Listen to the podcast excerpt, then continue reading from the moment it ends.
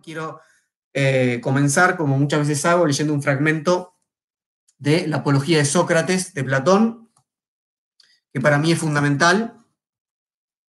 ¿Por qué me interesa tanto este fragmento de la Apología de Sócrates? Ustedes saben, la Apología de Sócrates es, una, es un diálogo de Platón, uno de los diálogos que no es tan dialogado, porque es una suerte casi de monólogo de Sócrates, que da cuenta del eh, juicio que le hacen a Sócrates, que sabemos terminó con la condena a muerte, ¿no? con, tener que tomar la cicuta, eh, cosa que se nos cuenta después en, el, Fedón y en Critón, pero este es el momento del juicio y se supone, dicen los especialistas, que es medianamente fiel, o que habría sido medianamente fiel, si bien lo escribió Platón, a lo que habría sucedido en el juicio que le hicieron a Sócrates en Atenas.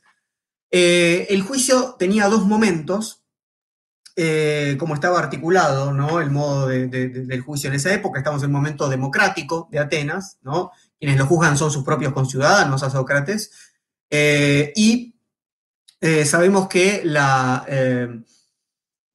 digamos, la acusación es una acusación compleja y hasta equívoca, porque lo acusan de introducir nuevas divinidades y de no creer en ellas, lo acusan de corromper a la juventud. En última instancia, la acusación tiene que ver con su trabajo como filósofo, ¿no? con esa forma de interpelar que Sócrates tenía ¿no? en la polis ateniense a sus conciudadanos ¿no? y preguntarles efectivamente si se revisaban, si se interpelaban ¿no? respecto a eh, quiénes eran, lo que hacían, las verdades que eh, eh, creían que tenían firmes y que efectivamente en muchos casos no estaban revisadas, etcétera, etcétera. ¿no? Esta, eh, eh, este problema del examen al que Sócrates sometía a sus conciudadanos. ¿sí?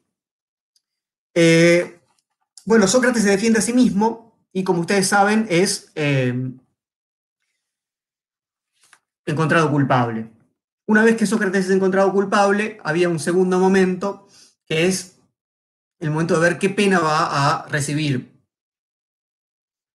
Y mm, por supuesto que los que lo acusaban proponen la pena de muerte, pero Sócrates podía proponer algún tipo de pena alternativa. ¿sí? Es decir, eh, el destierro, pagar una multa, pedir perdón por lo, que, por lo que hizo, no hacerlo más, ¿no? Etcétera, etcétera. Bueno. Sócrates, en lugar de proponer una suerte de pena alternativa a la pena de muerte que proponían los acusadores, dice esto. Les leo. ¿Qué merezco? ¿No? Porque la cuestión es, bueno, ¿qué, es lo que merece? Ya es culpable, ya la pregunta no es si es inocente o culpable, si cometió o no los delitos de los cuales se, los acusa, lo acusa, sino ahora qué merece por haber cometido eso. Que recordemos, para Sócrates es filosofar lo que hizo. Es algo que a, él, que a él resulta valioso, de lo cual él no quiere arrepentirse de ninguna manera. Entonces dice esto, ¿qué merezco que me pase por ser de este modo? Algo bueno, atenienses, si hay que proponer en verdad según el merecimiento y además un bien que sea adecuado para mí. Así pues, ¿qué conviene un hombre pobre, benefactor y que necesita tener ocio para exhortaros a vosotros? No hay cosa que le convenga más a atenienses que el ser alimentado en el pritaneo. ¿No? Ahí en nota al pie, el traductor nos dice el pritaneo establecido en el tolo, podían comer las personas a las que la ciudad juzgaba como sus benefactores. Este honor era muy estimado. Entonces, ¿qué dice Sócrates? Bueno, los, los que lo acusaban proponen la pena de muerte. Sócrates, ¿qué pena alternativa propones? Y dice, bueno, ustedes me preguntan qué me merezco por haber actuado de esta manera, me merezco un premio.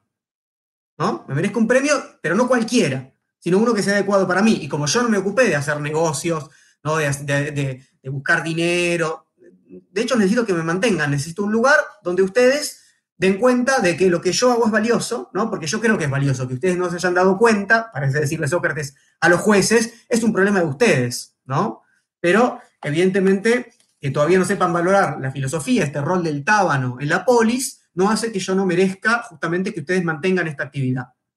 Ustedes se podrán imaginar que esto no le cae bien a los jueces. Los jueces eran varios, digamos, era, un, cuerpo, un colectivo, un jurado, eh, habían condenado a Sócrates en una proporción más o menos del 60% a favor de la condena de Sócrates y del 40% de la absolución.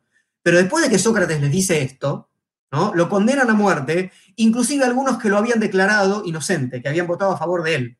Porque Sócrates es, bueno, es la posición que se suele decir soberbia del filósofo, de decir, no están evaluando correctamente me merezco un premio, y a mí me interesa mucho justamente esto porque tira abajo la distinción que suele establecerse entre Sócrates y Platón y los sofistas, ¿no? Los sofistas son ¿no? Eh, presentados como mercaderes que buscan el dinero, venderse al mejor postor, ¿no? Argumentativamente, para enseñar la retórica y demás, y los filósofos como puros, desinteresados, buscadores de la verdad, que jamás van a tocar el dinero, ni mucho menos, o sea, no tienen esas preocupaciones. Entonces, acá es un momento donde Sócrates dice, no, pero para la actividad que yo hago, que es una actividad política, dice Sócrates, necesita un sostén material, ¿no? Y, por eso a mí me resulta eh, muy significativo, como ustedes eh, supondrán, el hecho de pasar la gorra, el, hecho de decirle a la comunidad, como hace Sócrates, bueno, eh, si valoramos esto, sostengamos esto materialmente, que no es lo mismo que ver el, modo en el que intentamos juntar la mayor cantidad de dinero posible, es decir, ¿no? la lógica del lucro. ¿no? Pero que no esté presente la lógica del lucro no quiere decir que no tengamos que pensar de otro modo cómo sostenemos materialmente lo que nos parece valioso. ¿sí? Y eso implica dinero u otras formas de sostén material. ¿sí? Bueno, estas son las secciones entonces que les propongo para nuestro encuentro de hoy, en torno a la meritocracia. Vamos a arrancar. Eh, les digo algo. Eh, hace un rato, faltaban dos horas para empezar la charla y yo seguía trabajando sobre esta charla. Eh, iba, había planificado unas 13 secciones, iba por la sección 4. y dije, esto, está, esto, esto viene mal, yo no voy a llegar de ninguna manera a desplegar, iba por la sección 4 y por más o menos lo que yo ya estimo a esta altura, ¿no? De hacer tantas charlas, lo que me lleva en cantidad de páginas y lo que me voy a llevar después en cantidad de tiempo y demás, digo, y ya iba, ¿no? Como una hora más o menos de, contenido, digamos, ¿no? para, para, compartir con ustedes, digo, esto os va a durar tres horas otra vez, va a ser más larga que la charla de Hegel, pero además no llego ni siquiera a desplegarlo, bueno, entonces básicamente recorté algunas cosas, con esto les quiero decir, eh, es, es, pensamiento casi en vivo, es algo que estuve haciendo entre ayer y hoy en base a algunas, algunas notas sueltas que tenía por ahí. No estoy conforme con, no, es un resultado final en torno a la meritocracia, quiero seguir trabajándolo. Eh, no solamente en las últimas secciones eh, pueden perfeccionarse muchísimo, sino que además faltan cosas que yo quería decir y que evidentemente hoy no voy a llegar a decir. Así que es muy probable que continúe la vez que viene con otros costados ¿no? posibles del tema. ¿sí? Se, los, los digo un poco para disculparme del resultado, del mérito que tenga esto hablando del tema, y un poco para invitarlos a, eh, al encuentro de la vez que viene, donde quizás eh, continúe con esto. Entonces, ¿cuáles son las secciones que quedaron y que les propongo para ahora? La primera, ¿quién recibe lo que merece? La segunda sección, lo trágico y lo calculable. La tercera sección, la miseria del debate actual. La cuarta sección, los obreros de la viña. La quinta sección, meritocracia e ilustración. La sexta, sinécdoque. La séptima sección, Descartes y Espinosa. La octava sección, superioridad moral. La novena sección, poder es querer. Y la última sección, el mérito de no revisarse. Son las diez secciones que les propongo. Las primeras cinco secciones más o menos están articuladas, las otras no llegué y son una serie de apuntes, pero no importa, vamos a conversar. Entonces, comencemos y comencemos tomando entonces la misma historia de Sócrates defendiéndose en el juicio, ¿no? Que lo termina condenando a muerte, ¿no? Primera sección, ¿quién recibe lo que merece? ¿no? ¿Cómo empezó esta cita que yo, quienes eh, han asistido eh, presencialmente, físicamente a los encuentros de filosofía de la gorra y quienes han visto otros encuentros acá eh, en, YouTube, además, saben que esta es una cita que yo leo hace años y empieza así, ¿qué, merezco que me pase por ser de este modo? Se preguntaba Sócrates. Entonces, estamos en, la lógica de la meritocracia, ¿no? Kratos, poder. Y mérito, el merecimiento. Bien. Claro que se trataba de un juicio, ¿no? En ese caso, y se estaba disputando la pena luego de ser declarado culpable. Entonces, si lo pensamos en términos de merecimiento, es una suerte de vas a tener tu merecido, ¿no? Una frase que se usa como una, forma de amenaza, ¿no? Estás en el banquillo de los acusados, Sócrates, vas a tener tu merecido. Una vez que sos declarado culpable, bueno, ¿cuál es tu merecido? Bien. Lo que hace Sócrates es poner en evidencia, y eso lo hace desde el principio del juicio, ¿sí? está sufriendo un tipo de venganza de enemigos que quedaron humillados por la forma en la que fueron interpelados y que él merece otra cosa, no un premio. Perdón, no un castigo, sino un premio. Es decir, él lo dice, Sócrates lo dice desde el comienzo del juicio, a pesar de que luego es declarado culpable, dice, bueno, en realidad acá el problema no es si yo introduje o no nuevas divinidades, eh, si yo creo en ellas, si yo corrompo a la juventud, el problema es que hay un montón de personajes poderosos que quedaron realmente muy molestos porque yo mostré frente a otros, ¿no? Cosa que era justamente la forma de interpelar, ¿no? Era y, la cuestión de, cómo un, un ciudadano libre de Atenas eh, era visto por los demás como virtuoso, ¿no? Era, por supuesto, fundamental, ¿no? Como era visto por sus pares. Y yo los humillé frente a los otros. Les mostré, ¿no? Frente a otros que ahí donde ellos pensaban que tenían un saber, una verdad, finalmente no la tenían, ni siquiera sabían argumentar, entonces me fui ganando enemigos, y este juicio es por eso, dice Sócrates, ¿no? Es, una suerte de venganza. Entonces, le dice a los jueces, como decíamos antes, ¿no? Que no están evaluando bien, en última instancia, que no es culpable, ¿no? Por eso dice, que, merezco? Un premio, un premio adecuado para mí. Y por lo tanto, que no recibe lo que merece, ¿no? Efectivamente. Bueno, este es el título de la primera sección. ¿Alguien recibe alguna vez lo que merece? Podríamos pensar, obviamente, que este caso es complicado, ¿no? De hecho, cuando daba clases en la escuela secundaria, con mis alumnos, eh, yo siempre leíamos la apología de Sócrates entera y les eh, proponía una actividad donde hacíamos un juicio, ¿no? armábamos grupos, algunos eran los acusadores, otros los defensores, Sócrates, el jurado, etc. Y, tenían que argumentar justamente, ¿no? Defendiendo, atacando, pensando cómo sería un caso más contemporáneo. Pero sí, ciertamente hacíamos eso porque es un caso complejo, sin dudas.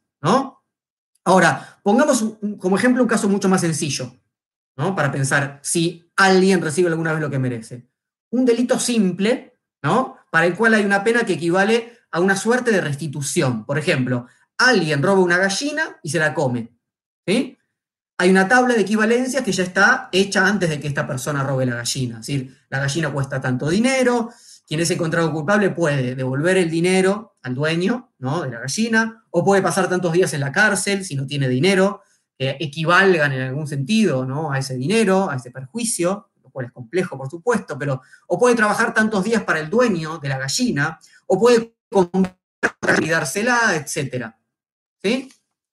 Ahora, eso efectivamente equivale al perjuicio del dueño, ¿no? A la preocupación que tuvo el dueño cuando se dio cuenta que no tenía la gallina, que faltaba esa en su gallinero, y al tiempo que le llevó a hacer la denuncia y esperar la sentencia y esperar luego la retribución no alcanza con, tener otra vez la gallina y todo ese tiempo perdido y toda esa mala sangre, esa preocupación. Bueno, el derecho por lo general, ¿no? nuestro derecho contemporáneo, y, ya hace rato que tiene en cuenta estas cosas, me dirán, ¿no? Si hay abogados por ahí, bueno, espero que no haya muchos abogados por ahí, pero me dirán, bueno, sí hay punitorios, hay intereses, las costas, ¿no? ¿Quién paga a los otros abogados? Bien. Ahora, ¿pero esa equivalencia es tal?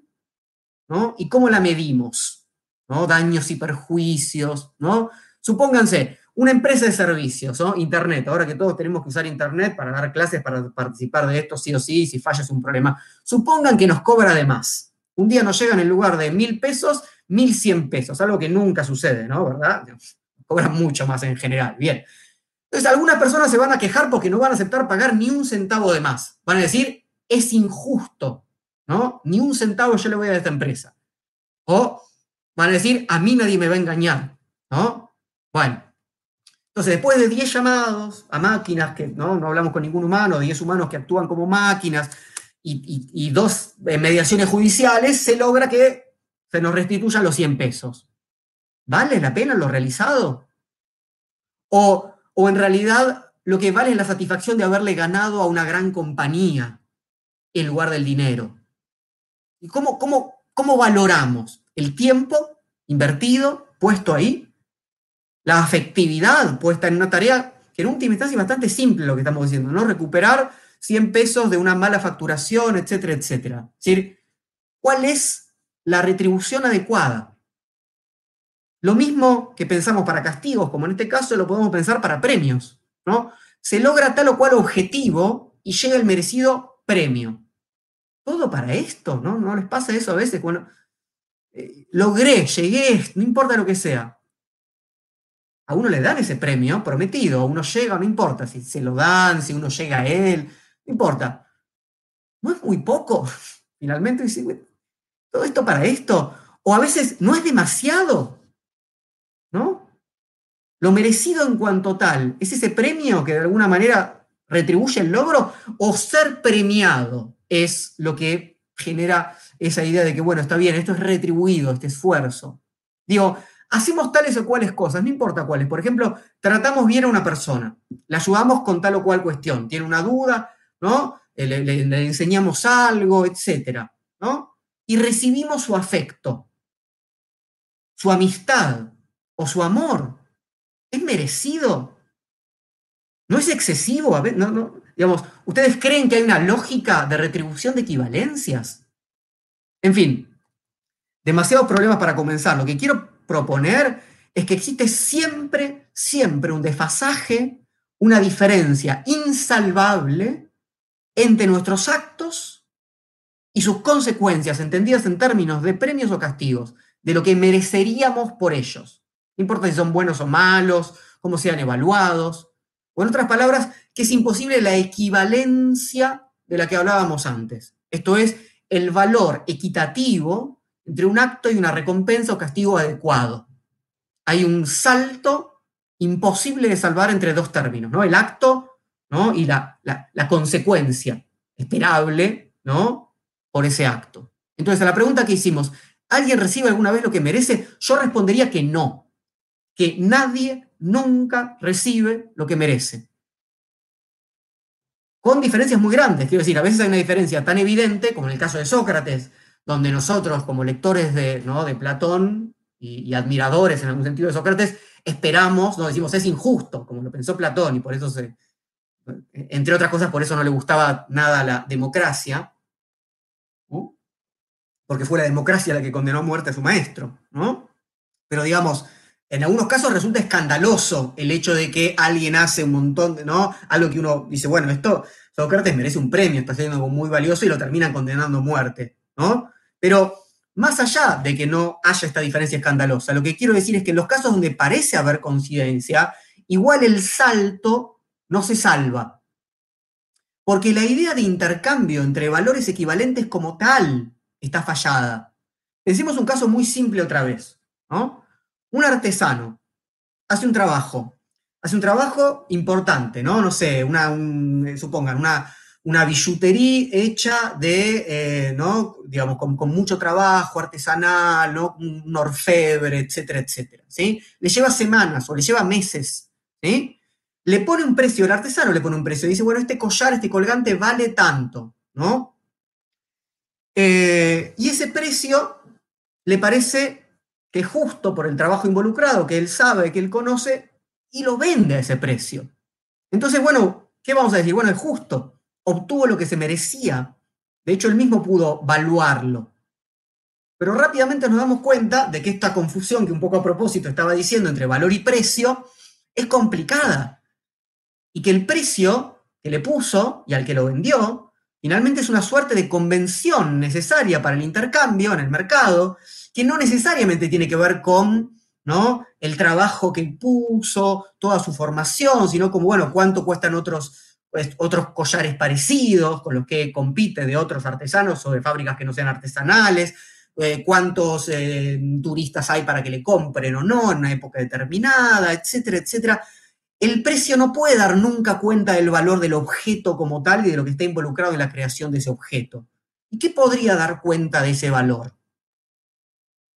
Y acá hay como mínimo dos o tres motivos para pensar el porqué de esto que estoy llamando una diferencia insalvable. El primero es que las dos cosas que comparamos en su valor, digo, cosas para ser muy, ¿no? muy brutos, actos, por ejemplo, ¿no? actos y premios, si quieren pensarlo así, ¿no? en relación al merecimiento, ¿no? pero no importa, cosas, ¿sí? o como, como dijimos recién, ¿no? El, collar ¿no? que realiza tal orfebre y el dinero que recibe, etcétera, no importa en este sentido. las cosas que comparamos no son cosas simples, ni son estáticas, son mucho más complejas, es decir, involucran mucho más aspectos y son mucho más cambiantes y dinámicas de lo que pensamos.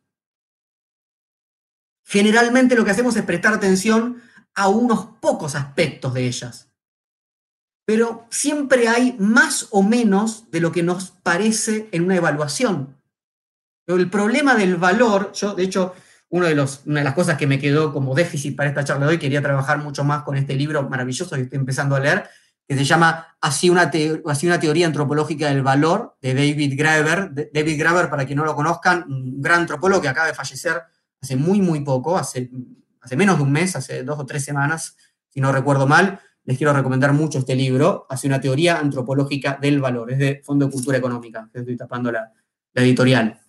Bueno, eh, la moneda falsa de nuestros sueños, y, bueno, y, todo el libro trabaja este problema, el problema de cómo le asignamos valor, como una cultura asigna valor ¿no? a acciones, objetos, formas de vida, no importa. ¿Cómo, cómo es la asignación de valor? Es complejísima, es complejísima.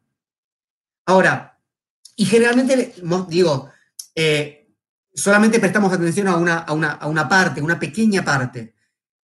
Pero no solo sucede que no podemos dar cuenta de todo lo que compone un acto que realizamos o un premio que recibimos, sino que tiene en sí mismo elementos contradictorios, digamos, buenos y malos a la vez. Por ejemplo, tal persona dice, bueno, si hago todo esto voy a llegar a tal lugar de reconocimiento, ¿no? Llega, y ese lugar es un lugar que hoy en día llamamos, por ejemplo, fama, y, ¿no? y que él cree que es maravilloso, y, en parte toda la sociedad dice, no, qué bueno ser famoso. Cuando llega a ser famoso, se da cuenta que no puede salir a la calle, ¿no? Porque está todo el tiempo, ¿no? No sé, le acercan para pedirle autógrafo, supongamos, tonterías, ¿no? Pero quiero decir, eh, es tan complejo el modo como se llega a algo que, y lo merecido como tal, que después uno dice, ah, pará, esto implicaba un montón de cosas que no tenía en cuenta antes.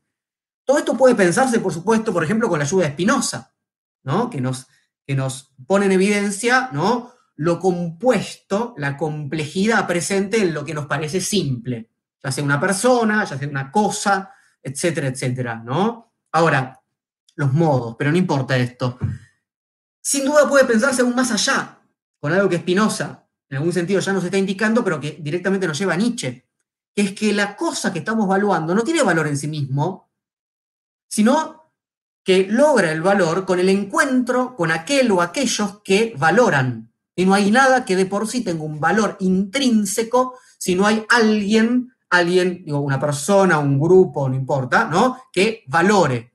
Y que, por supuesto, esto se va transformando. Entonces, lo que ayer era muy valorado, mañana no vale más, por supuesto, etcétera, etcétera. Entonces, ya estamos prácticamente en las puertas de Nietzsche, ¿no? No hay nunca valor si nosotros, en el sentido de la voluntad de poder, ¿no? La interpretación, la vida, no valora. ¿no? Nietzsche, de hecho, llama al hombre el animal que valora. De hecho, y enseguida nos dice, bueno, además la vida valora de modos diferentes. Justamente lo que, la dinámica de la voluntad de poder es cambiar, es crear nuevas escalas ¿no? de valor. Con lo cual, si la cosa está viva y nosotros estamos vivos a pesar de nuestros intentos de estabilizar los valores, siempre va a haber desfasajes. Nunca va a haber equivalencia plena, ¿no? Armonía. Bien. Segunda sección. Lo trágico, entonces, y lo calculable. Entonces, todo esto, como verán, puede dar, ¿no? puede expandirse muchísimo expandirse muchísimo. Y no quiero detenerme acá porque hay problemas suficientes para varias charlas más, pero solamente quiero señalar esto. Lo arruinado que está desde el origen el mito de la equivalencia. Es un mito defondado. A pesar de que esta diferencia insalvable que arruina las equivalencias es algo que evidenciamos a diario, desde los ejemplos más banales que pusimos hasta los ejemplos más trágicos, también podemos ver una tendencia que trata de borrar de algún modo ese desfasaje, esta imposibilidad de valorar adecuadamente y equivaler, o sea, de igualar el valor de estos dos elementos, ¿no? Y que esta tendencia contraria tiende a afirmar radicalmente justamente que, aunque no nos demos cuenta, aunque no sea evidente, aunque nos parezca lo contrario, cada quien termina recibiendo lo que merece a muchos, a muchos les gusta pensar que hay una suerte de equilibrio retributivo en el mundo. A veces dice, bueno, la ley se va a ocupar de esto, ¿no?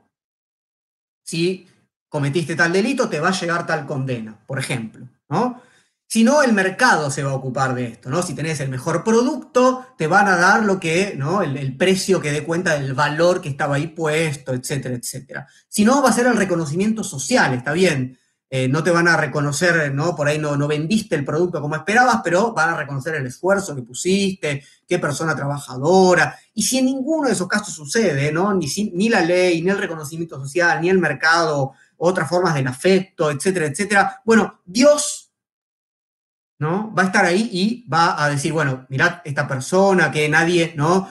Quedó en las sombras, digamos, ¿no? Sus, actos, eh, tanto buenos como malos, ¿no? Yo voy a castigarlos o eh, todo lo contrario, voy a premiarlos, ¿no? Tanto en la, concepción, ¿no? Judeo-cristiana como quienes creen en el karma, que es una, una cosa que opera de, un modo similar en el sentido de recomponer un equilibrio perdido tarde o temprano. Tarde o temprano las cosas se equilibran, ¿no?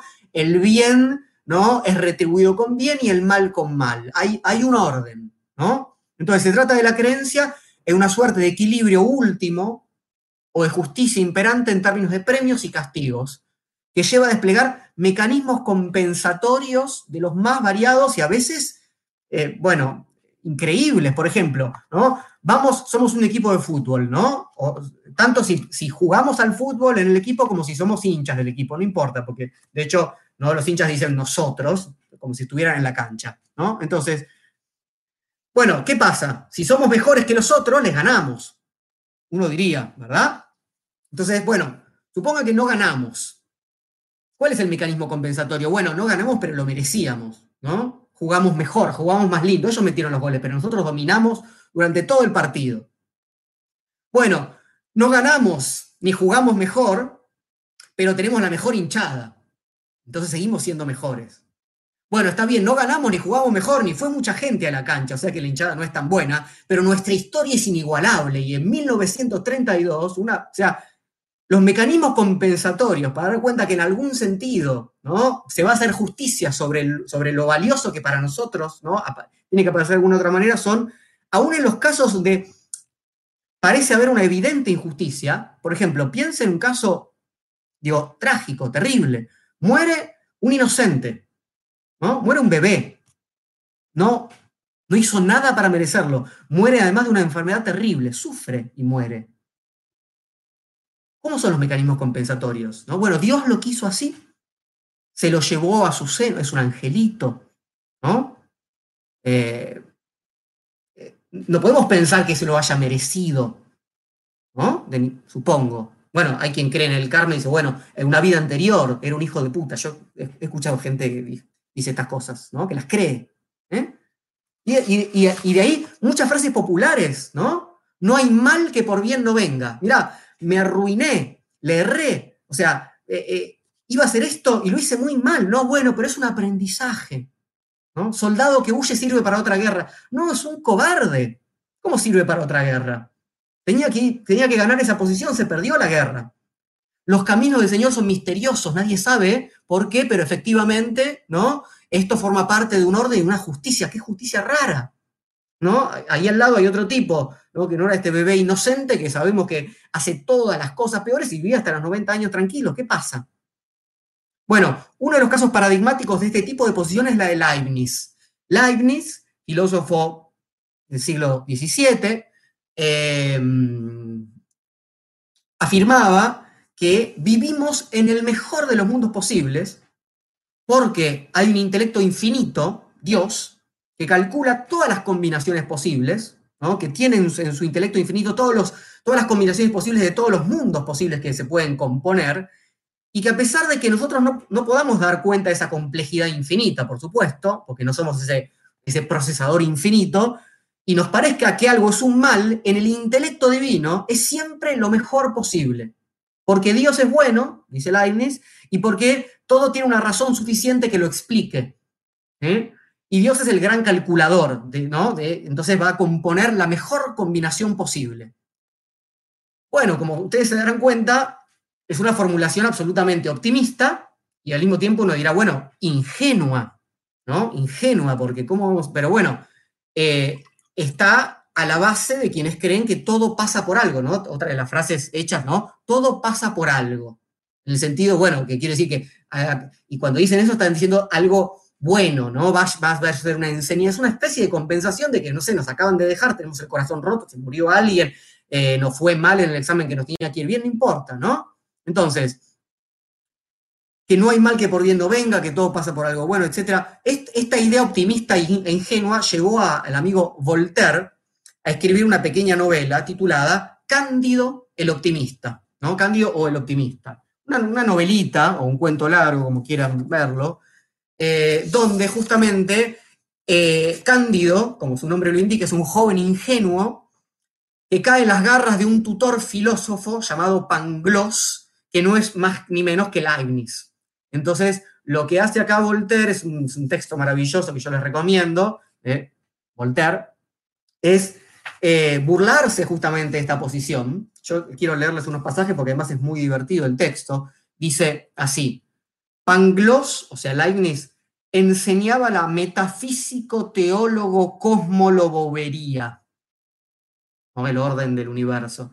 Demostraba admirablemente que no existe efecto sin causa, ¿no? y es de lo que tenemos que hablar, ¿no? De que si llegamos a este lugar de, ¿no? A, tener tal o cual eh, lugar en el orden social, em, un buen auto, no importa, lo que sea para alguien, ¿no? lo que se merece, ¿no? Entonces hay una causa que lo explica adecuadamente, ¿no? Y de esto se está burlando justamente Voltaire. Dice, demostraba admirablemente que no existe efecto sin causa y que que este mundo era el mejor de los mundos posibles y que en él el castillo de Monseñor el Varón era el más hermoso de los castillos y la señora la mejor de las baronesas posibles. Está demostrado, decía, que las cosas no pueden ser de otro modo, pues si todo ha sido hecho para un fin, necesariamente todo es para el mejor fin. Obsérvese bien que las narices se hicieron para llevar anteojos, y así es como llevamos anteojos. Evidentemente las piernas están destinadas a llevar calzas, y llevamos calzas. Las piedras se crearon para ser talladas y para hacer con ellas castillos, y así como Monseñor tiene un hermosísimo castillo. El primer varón de la provincia debe ser el que habita en la mejor mansión. Y como los cerdos se hicieron para ser comidos, comemos carne de tocino todo el año.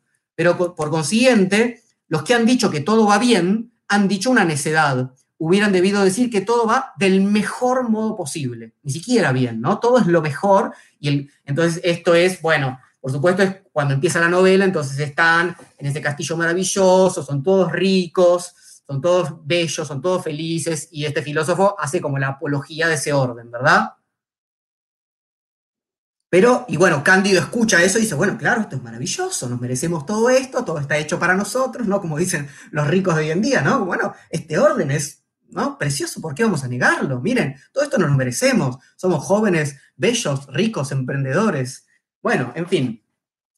Eh, empiezan a suceder cosas que son desastrosas, una tras otra, ¿no? Empiezan a suceder calamidades terribles, tragedias. Y entonces, bueno, Cándido termina eh, por ahí, por algún lugar, Pangloss por el otro, etcétera, etcétera. Se vuelven a reencontrar. Pangloss está hecho, ¿no? Le faltan pedazos de oreja, un desastre, quemaron el castillo del señor, violaron a la mujer. Bueno, entonces dice, Cunegunda. Cunegunda era la, mujer que le gustaba a, Cándido. Entonces dice, Cunegunda muerta, dice Cándido, ah, el mejor de los mundos, ¿dónde estás? Pero ¿de qué enfermedad muerto? ¿No será acaso de haberme visto expulsar del hermoso castillo de su señor padre a grandes puntapiés? Se pregunta Cándido, ¿no? Pobre, ¿no? Habrá muerto del corazón roto. No, dijo Pangloss, fue destripada por soldados búlgaros después de haber sido violada, tanto como una mujer puede serlo. Rompieron la cabeza al señor varón que quería defenderla. La señora baronesa fue descuartizada. Mi pobre pupilo recibió exactamente el mismo trato que su hermana, y en cuanto al castillo, no quedó piedra sobre piedra, ni una alquería, ni una oveja, ni un pato, ni un árbol. Pero fuimos bien vengados porque los ávaros hicieron otro tanto con una baronía vecina que pertenecía a un señor búlgaro.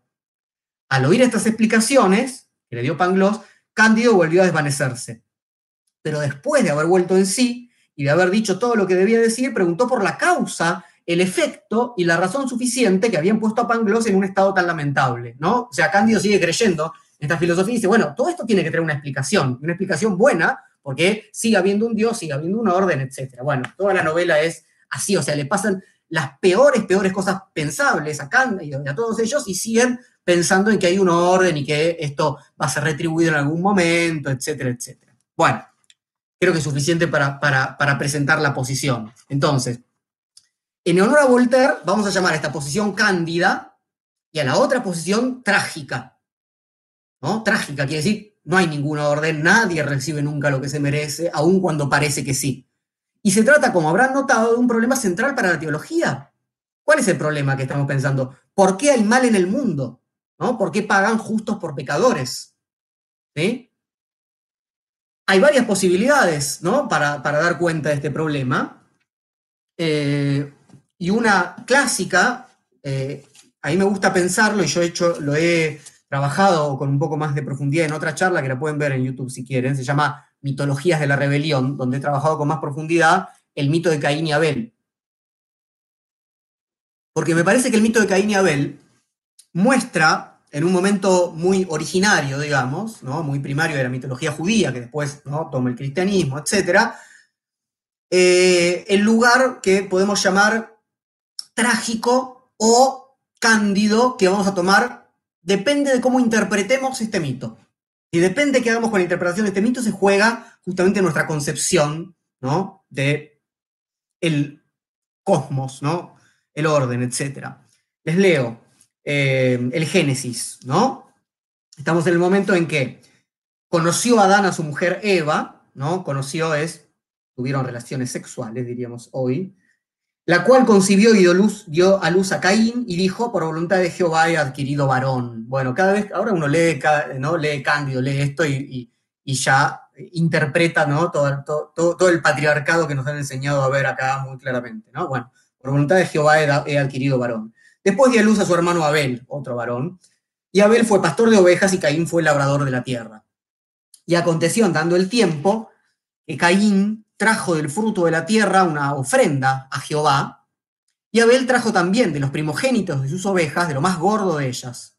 Y miró Jehová con agrado a Abel y a su ofrenda, que le proponía ¿no? una, de la, mejor de, las ovejas, pero no miró con agrado a Caín y a la ofrenda suya, que proponía lo mejor de su cosecha. Uno era agricultor y el otro era ¿no? un pastor. Y se ensañó Caín en gran manera y decayó su semblante. Si los dos fueron a hacer los sacrificios a Dios, los dos fueron a hacerlo con lo mejor que tenían. Pero Dios miró bien a uno y al otro no. Entonces, Dios prefiere arbitrariamente, ahí no se nos da ningún, no se nos dice, bueno, Caín intentó poner de su cosecha lo que no era lo mejor. ¿no? Entonces Dios prefiere arbitrariamente el sacrificio de Abel, ¿no? que presenta Abel, en lugar del de Caín. Caín reconoce la injusticia y reacciona matando a su hermano. Y la lectura tradicional justamente de este relato es que el ser humano es envidioso y violento, ¿no? Y que apenas hay dos hermanos, uno mata al otro porque quiere lo que el otro posee, que es el favor divino, la aprobación del Padre. Pero más allá de eso, insisto, si quieren ver un trabajo más extenso sobre esto, vean la charla Mitologías de la Rebelión, hay dos posibilidades para interpretar este texto tal como se nos aparece. Es decir, una posibilidad es que el cálculo se nos escape y Dios sigue siendo justo, ¿no? Y eso sería ser leibniziano. Es decir, no tenemos el intelecto infinito y no sabemos por qué Dios eligió la ofrenda de Abel por sobre la de Caín. Y la otra opción es que Dios es injusto y que este es el acto fundante en que lo pone en evidencia. Cuando decimos que es injusto, decimos que nada puede equilibrar adecuadamente la lógica de castigos y recompensas de nuestros actos. Caín puso lo mejor de sí, igual que Abel, en dar lo mejor de su cosecha, igual que Abel puso lo mejor de sí en dar lo mejor de su ganado. Y sin embargo, nunca podían recibir los dos lo mejor o lo mismo. Entonces, matar al hermano no es sino una consecuencia de lo más evidente, es decir, no se responde al bien con bien y al mal con mal. ¿no? Bueno, entonces ya tenemos una base para empezar a pensar nuestro problema. Sección 3, la miseria del debate actual. Entremos en el término meritocracia, que es parte de nuestro debate actual. Yo acá en Argentina, para quienes estén acá, ha constituido uno de los temas de discusión de la última semana, declaraciones del presidente de la nación, de opositores, de estrellas de fútbol, de televisión, ¿no? Batistuta, eh, Juanita Viale, La Nata, ministros, hasta el Papa ha tuiteado al respecto. En fin, bueno, Por supuesto, excede a la coyuntura actual y excede a nuestro país, ¿verdad? Esto da cuenta de un espíritu de época y de una época que ya tiene varios siglos, por decirlo así, lo llamamos capitalismo, lo llamamos modernidad, no importan esas distinciones por ahora. Pero bueno, es un tema que vuelve de modo recurrente y de formas distintas, no es siempre igual, no estoy diciendo, bueno, esta es la misma discusión, ¿no? Son discusiones que van variando muchísimo y que en algún sentido son incomparables a lo que estamos diciendo en el mito de Caín y Abel, a lo que podemos relacionar con Sócrates, por supuesto, tenemos que ir viendo las especificidades. Ahora, también tenemos que preguntarnos por qué esto vuelve recurrentemente y tenemos que ser capaces de pensar un poco más allá de la forma actual en la que se piensa. Digo, creo que esta es la cuestión cada vez que la filosofía quiere participar de algún modo en los debates actuales, cuando digo la filosofía no es que yo sea el representante de la filosofía, ¿se entiende? bueno, cada vez que queremos pensar esto en términos filosóficos, de alguna manera, con algunas referencias filosóficas, etc., no se puede simplemente acomodarse a la forma en, la que se piensa, ¿no? Quiero decir, claramente se puede hacerlo, pero porque después de todo uno tiene una rica tradición, y tiene la posibilidad de argumentar más o menos sólidamente, entonces uno puede parapetarse detrás de alguna de las posiciones ya disponibles en torno a un problema y sumar más argumentos para un lado o para el otro, porque esto arma dos lados, en principio, así es como se presenta, ¿verdad? Yo creo que si hacemos filosofía hay que ser capaces de pensar lo que nos cuesta pensar, lo que nos cuesta pensar. Y lo que nos cuesta pensar tiene que ver con el con el lado, con, el sesgo, como se dice ahora, ¿no? con el lugar desde el cual en general pensamos, con nuestros prejuicios. ¿no? no simplemente acomodar nuestras herramientas al servicio de nuestros prejuicios. ¿eh? hacemos filosofía para ir más allá de ellos, para revisarlos, no para ¿no? ir solidificando nuestros prejuicios y, y, sumar ¿no? por otros contra el otro. En fin, cada uno hará filosofía como quiera o como pueda. Partamos entonces de una definición de meritocracia.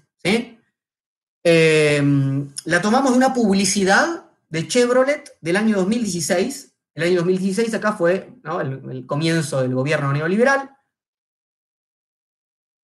que renovó ¿no? una vez más todas estas discusiones. Recordarán, Chevrolet sacaba un nuevo auto y eh, transcribí, es maravilloso, porque la publicidad es eh, en su estupidez, eh, ¿no? La puesta en evidencia del sentido común, ¿no? Y de, qué quiere, ¿no? Seducir del sentido común, es muy lúcida en su estupidez, Entonces, así dice el, ¿no? Mientras nos va mostrando que el auto, por supuesto, es maravilloso y que una pareja, por supuesto, heterosexual y, muy linda, joven y elegante y sofisticada, bla, bla, bla, está manejando el auto y toda esta cuestión, el locutor va diciendo esto. ¿Qué es la mejor definición de meritocracia que podemos rápidamente tener? Imagínate vivir en una meritocracia, dice el locutor, donde el poder para que la cosa funcione está en tus manos. Entonces ahí muestra la llave del auto, pero también que podés abrirlo con el, con el celular, con una aplicación en el celular. ¿no? Abro, hago así y abro el auto. En fin, donde destacarte no tuviera nada que ver con tu nombre, sino con lo que sos capaz de hacer. Y saben que cuanto más trabajan, más suerte tienen. ¿No? Listo, bueno, entonces, nuevo Chevrolet Cruze, sofisticado, tecnológico y lleno de méritos, dice, ¿no? Maravillosa la publicidad. Entonces, ¿qué tenemos? La capacidad propia, la firmeza individual, la perseverancia personal, el no dejar nada librado al azar, es decir, ¿no? Todo esto es porque yo lo hice, yo lo generé, me ocupo de todo, estoy en todo, ¿no? Eso es lo que lleva al progreso, ¿no? A hacerse un lugar propio, que sea ganado con la fuerza, ¿no? Del propio trabajo, y no con alguna suerte de acomodo, ¿no? De nombre, ¿no? Sino con la propia capacidad. Bueno, esta es la posición de quienes utilizan el término meritocracia en un sentido positivo, ¿sí? Término, es, digamos, aparece en un libro, no importa, es menor, es un libro que critica el término, ¿no? Eh, lo, utiliza para, presentar una especie de distopía, ¿sí? Pero hoy ya, sin dudas, pasó ese, momento en el que eh, se utilizaba ese término de esa manera y se utiliza en un sentido positivo, desde cierta posición, ¿no? Entonces, ¿qué quieren decir quienes sostienen, quienes quieren, ¿no? De alguna manera conservar a la meritocracia en su sentido positivo? Que es el modo en que los esfuerzos y los talentos individuales son recompensados adecuadamente en una sociedad. De tal modo que si uno se esfuerza, se compromete, va a llegar de una u otra manera, tarde o temprano, el reconocimiento adecuado, ocupando un buen lugar en la pirámide social, no solamente económica, pero bueno, sabemos que nuestra pirámide social es buena, en buena parte económica. Ahora, quienes se reconocen en la meritocracia y como meritócratas pretenden vivir en un orden que premia y castiga de acuerdo a méritos individuales. Por eso, si alguien está en situación de pobreza o de riqueza, se trata del resultado merecido de acuerdo a lo que esa persona ha realizado, ¿no? Lo que decía Leibniz, ¿no? De ningún efecto que no tenga una razón suficiente que lo explique. El rico merece su riqueza y el pobre merece su pobreza. Bueno, desde esa posición, por lo general se denuncia cualquier modo de distorsionar ese orden. ¿no? Por ejemplo, políticas redistributivas del Estado. ¿Por qué? Bueno, porque les regalan a quienes no se esfuerzan lo que no merecen, justamente, si no se esforzaron. Entonces, por ejemplo, alguien ganó con su propio esfuerzo ¿no? su casa, ¿no? La hizo con sus propias manos o la pagó con su propio sueldo, se levantó a trabajar todos los días, etcétera, etcétera. Esa persona entiende, ¿no? A partir de esta perspectiva meritocrática, que queda pisoteado ese esfuerzo, queda ninguneado ese esfuerzo, queda, ¿no? queda tirado en la nada ese esfuerzo, si quien estaba tirado panza arriba, ¿no? como la cigarra y la hormiga, recibe una casa o un terreno del Estado. Ya vamos a hablar de las confusiones que están aquí involucradas, estamos tratando de construir la, posición más o menos eh, circulante. Obviamente, ya sé, van a decir, no, yo en realidad creo que es otra cosa, pero bueno, estamos presentando más o menos como circula usualmente. Bien. Entonces tenemos uno de los polos de la posición. Em, ahora bien, desde la posición que critica la meritocracia, suele haber más confusiones todavía para mi gusto. En muchos casos no queda claro si lo que se critica es la meritocracia en tanto orden social que premia a quienes realizan, a quienes llegan, obtienen mayores méritos, o si lo que se critica es que tales o cuales personas creen haber hecho méritos para lograr una determinada posición y sin embargo no los han hecho porque heredaron, por ejemplo. ¿no? Eso, lo cual implica que vivimos en una falsa meritocracia, si uno hace eso, y entonces no se sabe si va a seguir siendo falsa siempre o si hay que realizarla de mejor modo. Es decir, para mí es muy confuso, como en general quienes se paran frente para criticar la meritocracia de los meritócratas, qué es lo que están diciendo. Muy confuso. Porque son críticas radicalmente diferentes. Digo, uno puede acordar en que una sociedad debe ordenarse de acuerdo a determinados méritos logrados individualmente y que no se está haciendo. Entonces hay que lograr que se haga. O uno puede acordar en que de ninguna manera hay que querer un tipo de sociedad en la cual los méritos ¿no? individuales, sea lo que sea, ordenen de alguna manera las jerarquías dentro de una sociedad, etc. Entonces, a veces lo que se dice es, bueno, hasta que no se terminen con las, con las herencias, con las desigualdades estructurales, entonces el Estado tiene que intervenir, ¿no? Para igualar las, las, oportunidades, recién ahí va a haber una meritocracia. Ah, entonces querés una meritocracia y lo que está diciendo es que no la hay. Es una posibilidad. Entonces se trata de que el Estado regule de algún modo que todos partamos de posiciones más o menos similares para que efectivamente haya una meritocracia. Entonces son meritócratas. Lo único que estaban diciendo es que quienes creían ya vivir en una meritocracia, en realidad vivían en una falsa meritocracia. Y proponen que instalemos una meritocracia. Bueno, de por sí, digo, insisto, para mí esta confusión está absolutamente planteada porque, porque quienes dicen esto eh, hablan contra la meritocracia o dicen hablar contra la meritocracia. Entonces, pero en realidad están hablando contra la falsa meritocracia. Es como eh, eh, criticar a la democracia, digamos, porque no es tan real como nos gustaría suponer, Cosa que se ha hecho mucho, sin dudas, ahora estamos tratando de rescatar lo que queda de ella en todo caso, ¿no? Entonces, estamos criticando a la democracia o una fantasía que impide una verdadera democracia. Esta confusión persiste. Y si esto es así, tanto lo que sostienen el valor de la meritocracia explícitamente como quienes la critican, se proponen restaurar un orden, el del mérito individual en un caso, el de la igualdad en el otro caso, ¿no? No, puede haber igualdad porque esta meritocracia falsa impide la igualdad, que es la igualdad de base para que haya una meritocracia virtuosa. Pero los dos están implicados. ¿Cómo va a haber una suerte de mérito individual sobre los otros si no se parte de posiciones iguales o al menos similares? En fin, esta es parte de mi hipótesis sobre este punto. Digamos, primero, hay muchas más coincidencias en los supuestos de las dos posiciones que están disputando todo el día en relación a la meritocracia sí, meritocracia no, falsa meritocracia, etc.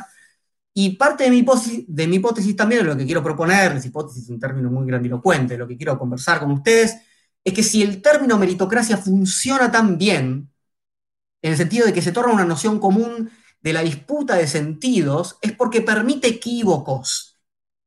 La riqueza del término es que permite todos estos equívocos. Es por todo lo que ahí se puede colar. Uno dice meritocracia y ¿no? puede meter una cosa y la contraria, y uno dice crítica a la meritocracia y puede meter una cosa y la contraria. Entonces todos nos hacemos los tontos de las posiciones, ¿no? Eh, y decimos que estamos discutiendo, en fin. Me parece que todos los equívocos sobre el término tienen algo de razón, como siempre. ¿no? Los equívocos son los que hablan mejor que quienes hablan a través de ellos. Cuando cuando un término permite equívocos, lo vamos a utilizar, se va a tornar una herramienta común, porque todos encontramos una versión, ¿no? Decir, bueno, yo soy libre, sí, yo también soy libre, pero bueno, yo entiendo por libertad individual, yo entiendo tal, entonces, bueno, por libertad entendemos 100 cosas diferentes y ni, ni nos tenemos que preguntar, ¿no? Demasiado porque discutimos en esos términos sin aclarar nunca de qué se trata exactamente, etc. En fin, yo creo que ambas partes huelen en este término un modo en el que se realiza una profunda injusticia. Quienes lo defienden, quienes defienden meritocracia, muestran que la injusticia de quienes reciben de regalo sin merecer tal plan social, tal ayuda del Estado, los pobres. Quienes lo atacan, quienes atacan el término, ven lo mismo. Hay algunos ricos que reciben sin merecer. Ambos lados están diciendo, hay injusticia en el mundo. Ambos lados están diciendo, pagan justos por pecadores. Quienes defienden la meritocracia como quienes critican a la meritocracia tienen entonces mucho más en común de lo que suponen. Ambos creen que se premia a quien no lo merece.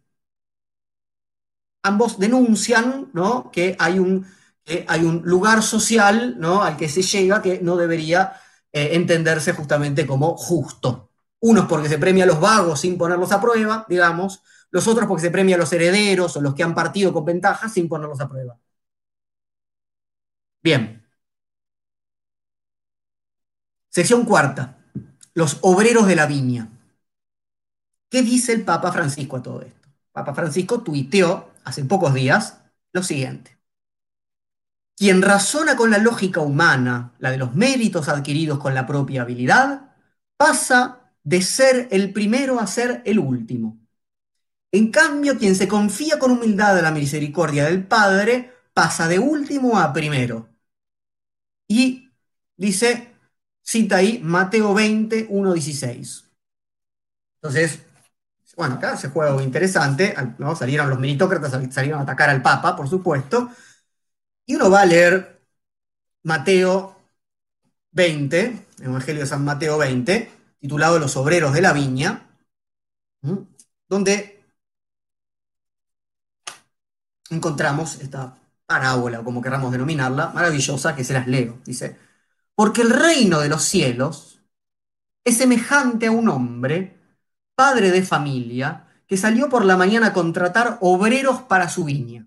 El reino de los cielos es semejante ¿no? a un hombre que, sale a contratar obreros para trabajar ¿no? en su viña, para hacer vino. En fin, habiendo convenido con los obreros en un denario al día, ¿no? sueldo por el trabajo del día, los envió a su viña. Saliendo cerca de la hora tercera del día, vio a otros que estaban en la plaza desocupados y les dijo, id también vosotros a mi viña y os daré lo que sea justo. Y ellos fueron. Salió otra vez cerca de las horas sexta y novena y hizo lo mismo y saliendo cerca de la hora undécima halló a otros que estaban desocupados y les dijo, ¿por qué estáis aquí todo el día desocupados? Le dijeron, porque nadie nos ha contratado.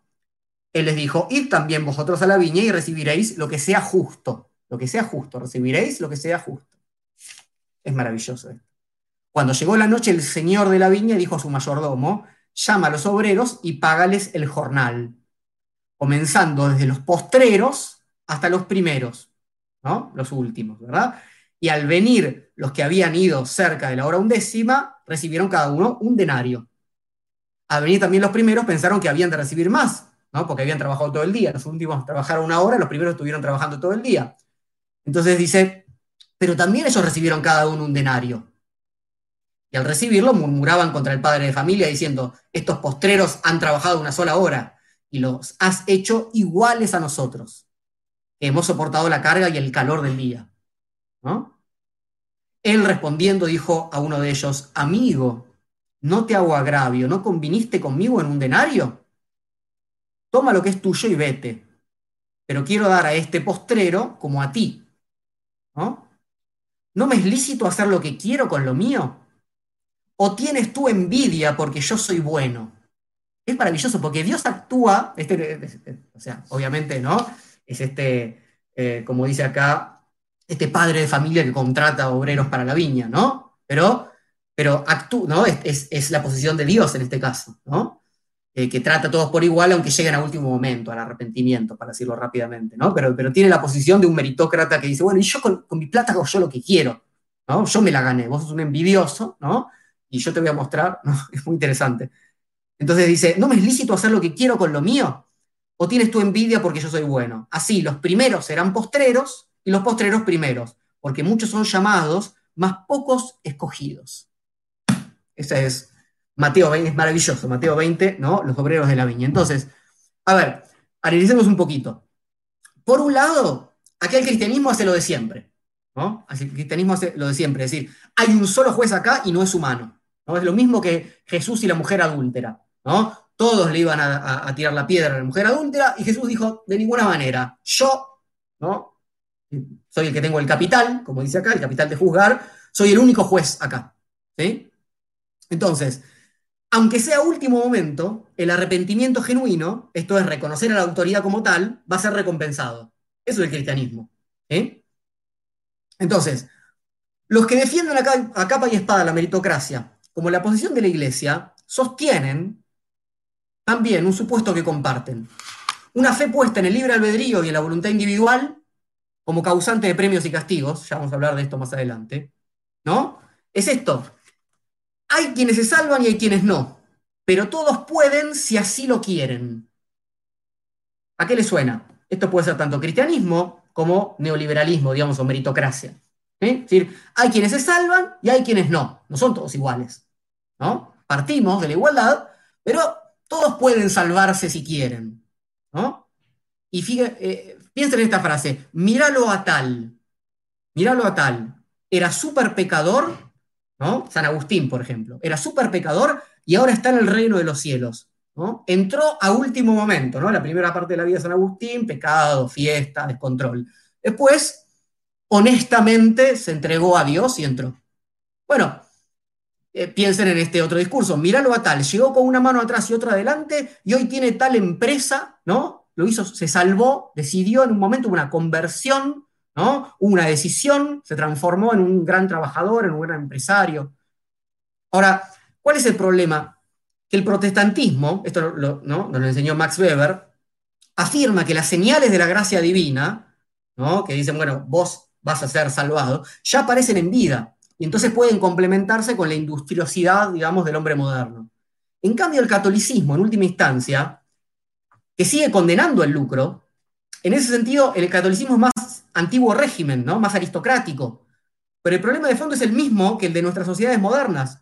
Por un lado, el cristianismo tiene que sostener que Dios ama a todos por igual, ¿verdad? Pero a la vez no puede valer todo lo mismo, ¿no? No puede valer todo lo mismo, no puede valer igual santos que pecadores, ¿no? Va a llegar el día del juicio final, ¿no? donde se separa la paja del trigo, etc. Entonces vale más la humildad, vale más el perdón, vale más la caridad, de los pobres en el reino de los cielos, quien se entrega de corazón y para el resto, bueno, al resto va a haber castigo. Entonces la sociedad moderna opera un poco de la misma manera, en algún sentido. Por un lado tiene que decir, somos todos iguales, pero como, como decía eh, en Animal Farm, en la rebelión en la granja, George Orwell, ¿no? Algunos son más iguales que otros. Entonces la pregunta siempre es cómo se justifican o se legitiman las desigualdades.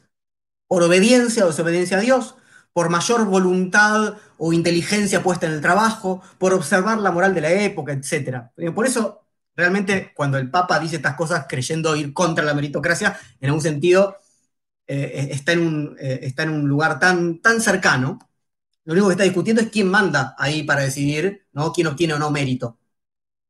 Bueno, vamos a la sección que sigue entonces, meritocracia e ilustración. Entonces, decimos que la meritocracia se transforma en un verdadero problema cuando comienza a entrar en crisis el antiguo régimen, que mantenía en órdenes estamentales, ¿no? colectivos, las desigualdades estructurales, y no en términos individuales, ¿no? Pertenecías ¿no? a un estamento o al otro, bien. Básicamente ¿no? un noble, un plebeyo. Y acá la frase que yo puse para invitarlos a esta charla de hoy, de Beaumarchais, que es un, dramaturgo francés de la ilustración, ¿sí? donde se, se, pone muy en evidencia, se denuncia mucho, ¿no? justamente ya estaba en crisis el antiguo régimen, entonces hay el espíritu ilustrado, que es un espíritu igualitarista, ¿no? Eh, y, fuertemente burgués en ese sentido, ¿no? porque es el que va a permitir, es el que es consecuencia del, ascenso de la burguesía, al mismo tiempo causa del ascenso político. ¿no? Entonces dice, ¿qué servicios ha realizado el señor conde para llegar a ser un gran hombre merecedor de estos bienes? Simplemente se ha tomado el esfuerzo de nacer. Eso es todo. ¿no? Nació conde, ya tiene tales y cuales bienes, se los merece. Dice Beaumarchais. Entonces, bueno, esta es una posición típicamente ilustrada. Rousseau, Rousseau, que es otro de los ilustrados que de diversas maneras ha planteado el problema de la meritocracia, el mérito, no el término meritocracia, cito del siglo XX, pero nos entendemos respecto a cómo lo estamos utilizando. Eh, yo, bueno, quería utilizar más el texto de Rousseau, sobre todo el discurso sobre el origen y los fundamentos de la desigualdad entre los hombres, que es un texto este, maravilloso, maravilloso, tan maravilloso que vamos a dedicarle algún día un encuentro entero a este texto, es al discurso sobre la desigualdad entre los hombres. Es tremendo, porque Rousseau dice, bueno, nos encontramos en esta situación de desigualdad. De mucha desigualdad. ¿Cómo llegamos hasta acá? ¿Cómo empezó? Y hace, bueno, teje unas hipótesis que son increíbles porque es, casi hegeliano, bueno, no importa, otro día hablamos de esto. Eh, pero bueno, eh, algunas veces, como, como hace Beaumarchais, muestra cómo los nobles no tienen los méritos suficientes que justifiquen el poder político, el nivel económico que tienen. De hecho, a Rousseau le pasaba lo mismo, ¿no? Él, él era, fue tutor de algunos aristócratas y se preguntaba, bueno, estos tipos, decía, no pueden ni leer su propio escudo en latín porque son unos burros y están ocupando estos lugares políticos y económicos y nosotros que, bueno, esta, esta es la cuestión del mérito de la educación, Rousseau escribe el Emilio, etcétera, etcétera. Ahora, entonces, esas desigualdades estamentales son producto, va a decir Rousseau en el discurso sobre el origen de la desigualdad, de un engaño, de un engaño que hay que subsanar. O sea, estos no son mejores, estos no pueden, tener legitimado el lugar que tienen. Entonces, bueno, eso como sabemos lleva, soy muy simplista y bruto, ¿no? a la Revolución Francesa y a todas las revoluciones de la modernidad en Estados Unidos, en el resto de América, la nuestra en 1810, etc. Pero el problema en todo caso, es que la secularización propia de la ilustración, como bien sabemos, lejos de transformar, como digamos en algún sentido se dice, de sí misma, ¿no? una sociedad mítica y mágica y oscura, ¿no? oscurantista, en una sociedad basada en hechos, pruebas y racionalidad, lo que hizo más bien es secularizar varios de los mitos que permitían legitimar el orden anterior. Y el caso de la meritocracia puede pensarse claramente en ese sentido. Digamos, nuevamente, si de derecho, después de las revoluciones, somos todos iguales, insisto, todos los hombres, los hombres que tengan tales y cuales bienes, después todos los hombres más allá de los bienes que tengan, después las mujeres, mucho después, etcétera, etcétera. Bueno, pero supongamos, si somos todos iguales de derecho, ¿cómo justificar las evidentes desigualdades de hecho imperantes? Bueno, hay que encontrar otra forma de legitimar esas desigualdades. Bueno, la meritocracia se transforma así en la forma de construir un nuevo mito el del hombre industrioso, el del hombre arriesgado, que va a ser más adelante el hombre emprendedor, ¿no? Y mucho más adelante la mujer emprendedora, ¿no? El neoliberalismo contemporáneo. Que se merece el lugar que ocupa porque toma en sus propias manos, como el Chevrolet, ¿no? El destino de su vida y contribuye además, por supuesto, al desarrollo de la nación o la patria, ¿no? Porque con esta, es el que hace la historia, es el que la motoriza, ¿no? Es un gran individuo que, etcétera, etcétera. Es el self-made man, el hombre que se hace a sí mismo, ¿no? El que no le debe nada a nadie, ¿no? Llegó con una mano atrás y otra adelante, ¿no? Entró en una especie de lugar donde nada estaba hecho y hizo, ¿no? Como Robinson Crusoe, digamos, ¿no? Llega a la isla desierta y ahí, ¿no? El industrioso inglés eh, reconstituye ¿no? la civilización.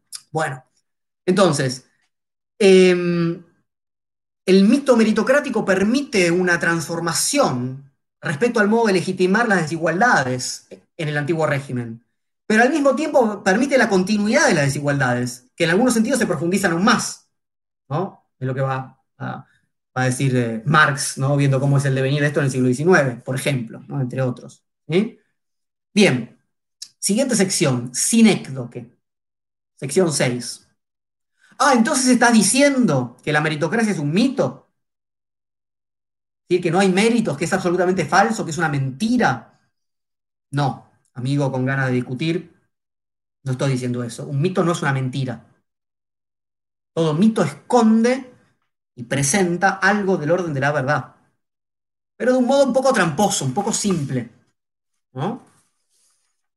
Por ejemplo, así funciona la sinécdoque.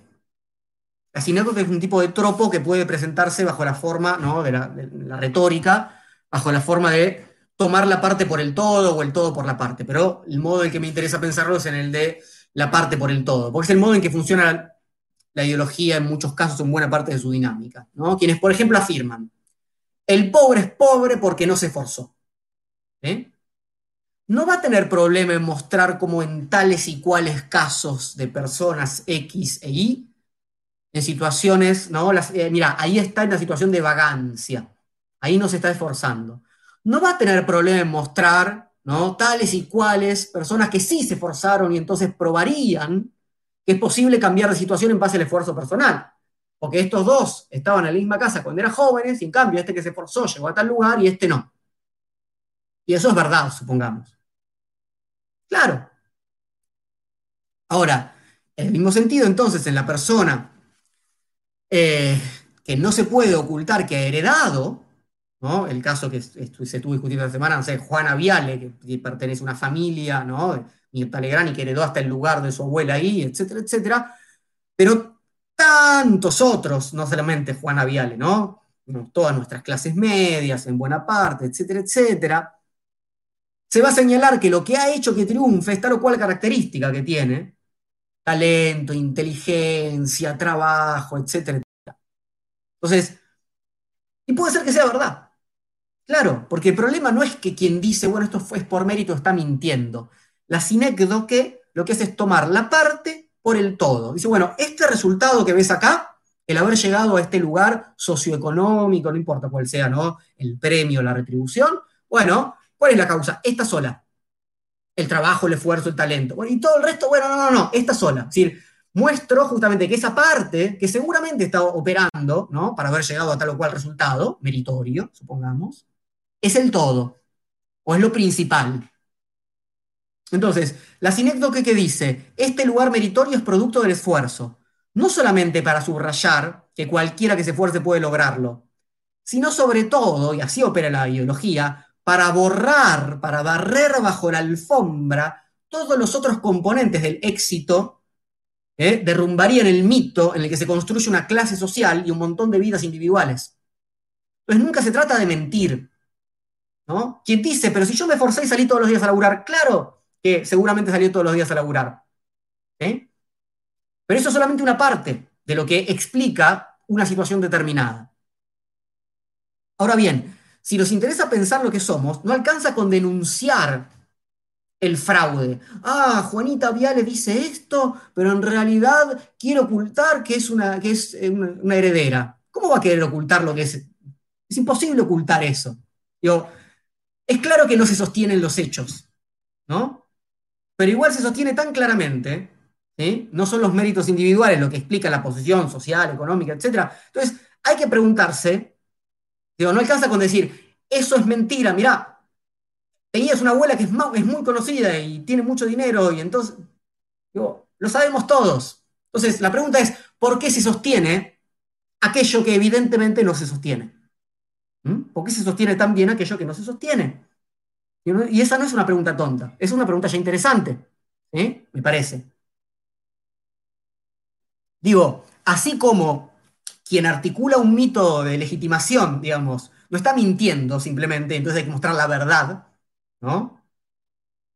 una narración legitimadora no se desarticula mostrando que hay un componente que es mentira. ¿no? Hay que tratar de pensar por qué funciona la explicación, aunque no sea así. ¿no? El desmentido de los hechos como tal es una tontería, sencilla. Después de todo, nadie estaba afirmando hechos. Lo que había era un relato de autojustificación, lo que había era una narración legitimadora. Pues a nivel colectivo, esto es un orden, esto, esto ordena la sociedad, es una guía, es una orientación, permite distinguir justos de, justos de pecadores. Y necesitamos una orientación en una sociedad. Entonces, piensen en el caso de, quiero proponerles esto, ¿no? Lo que pasó en Chile el año pasado, eh, la, crisis enorme, ¿no? Con, grandes movilizaciones ¿no? Eh, diarias, eh, con, mucha violencia de parte del Estado respondiendo a esas movilizaciones, y lo que pasó en Corea del Sur, que fue, pasó mucho más desapercibido, pero si lo buscan en, las noticias lo van a encontrar, digo porque son dos ejemplos, Chile y Corea del Sur, que se ponen como ejemplos de buenos alumnos del sistema neoliberal barra meritocrático.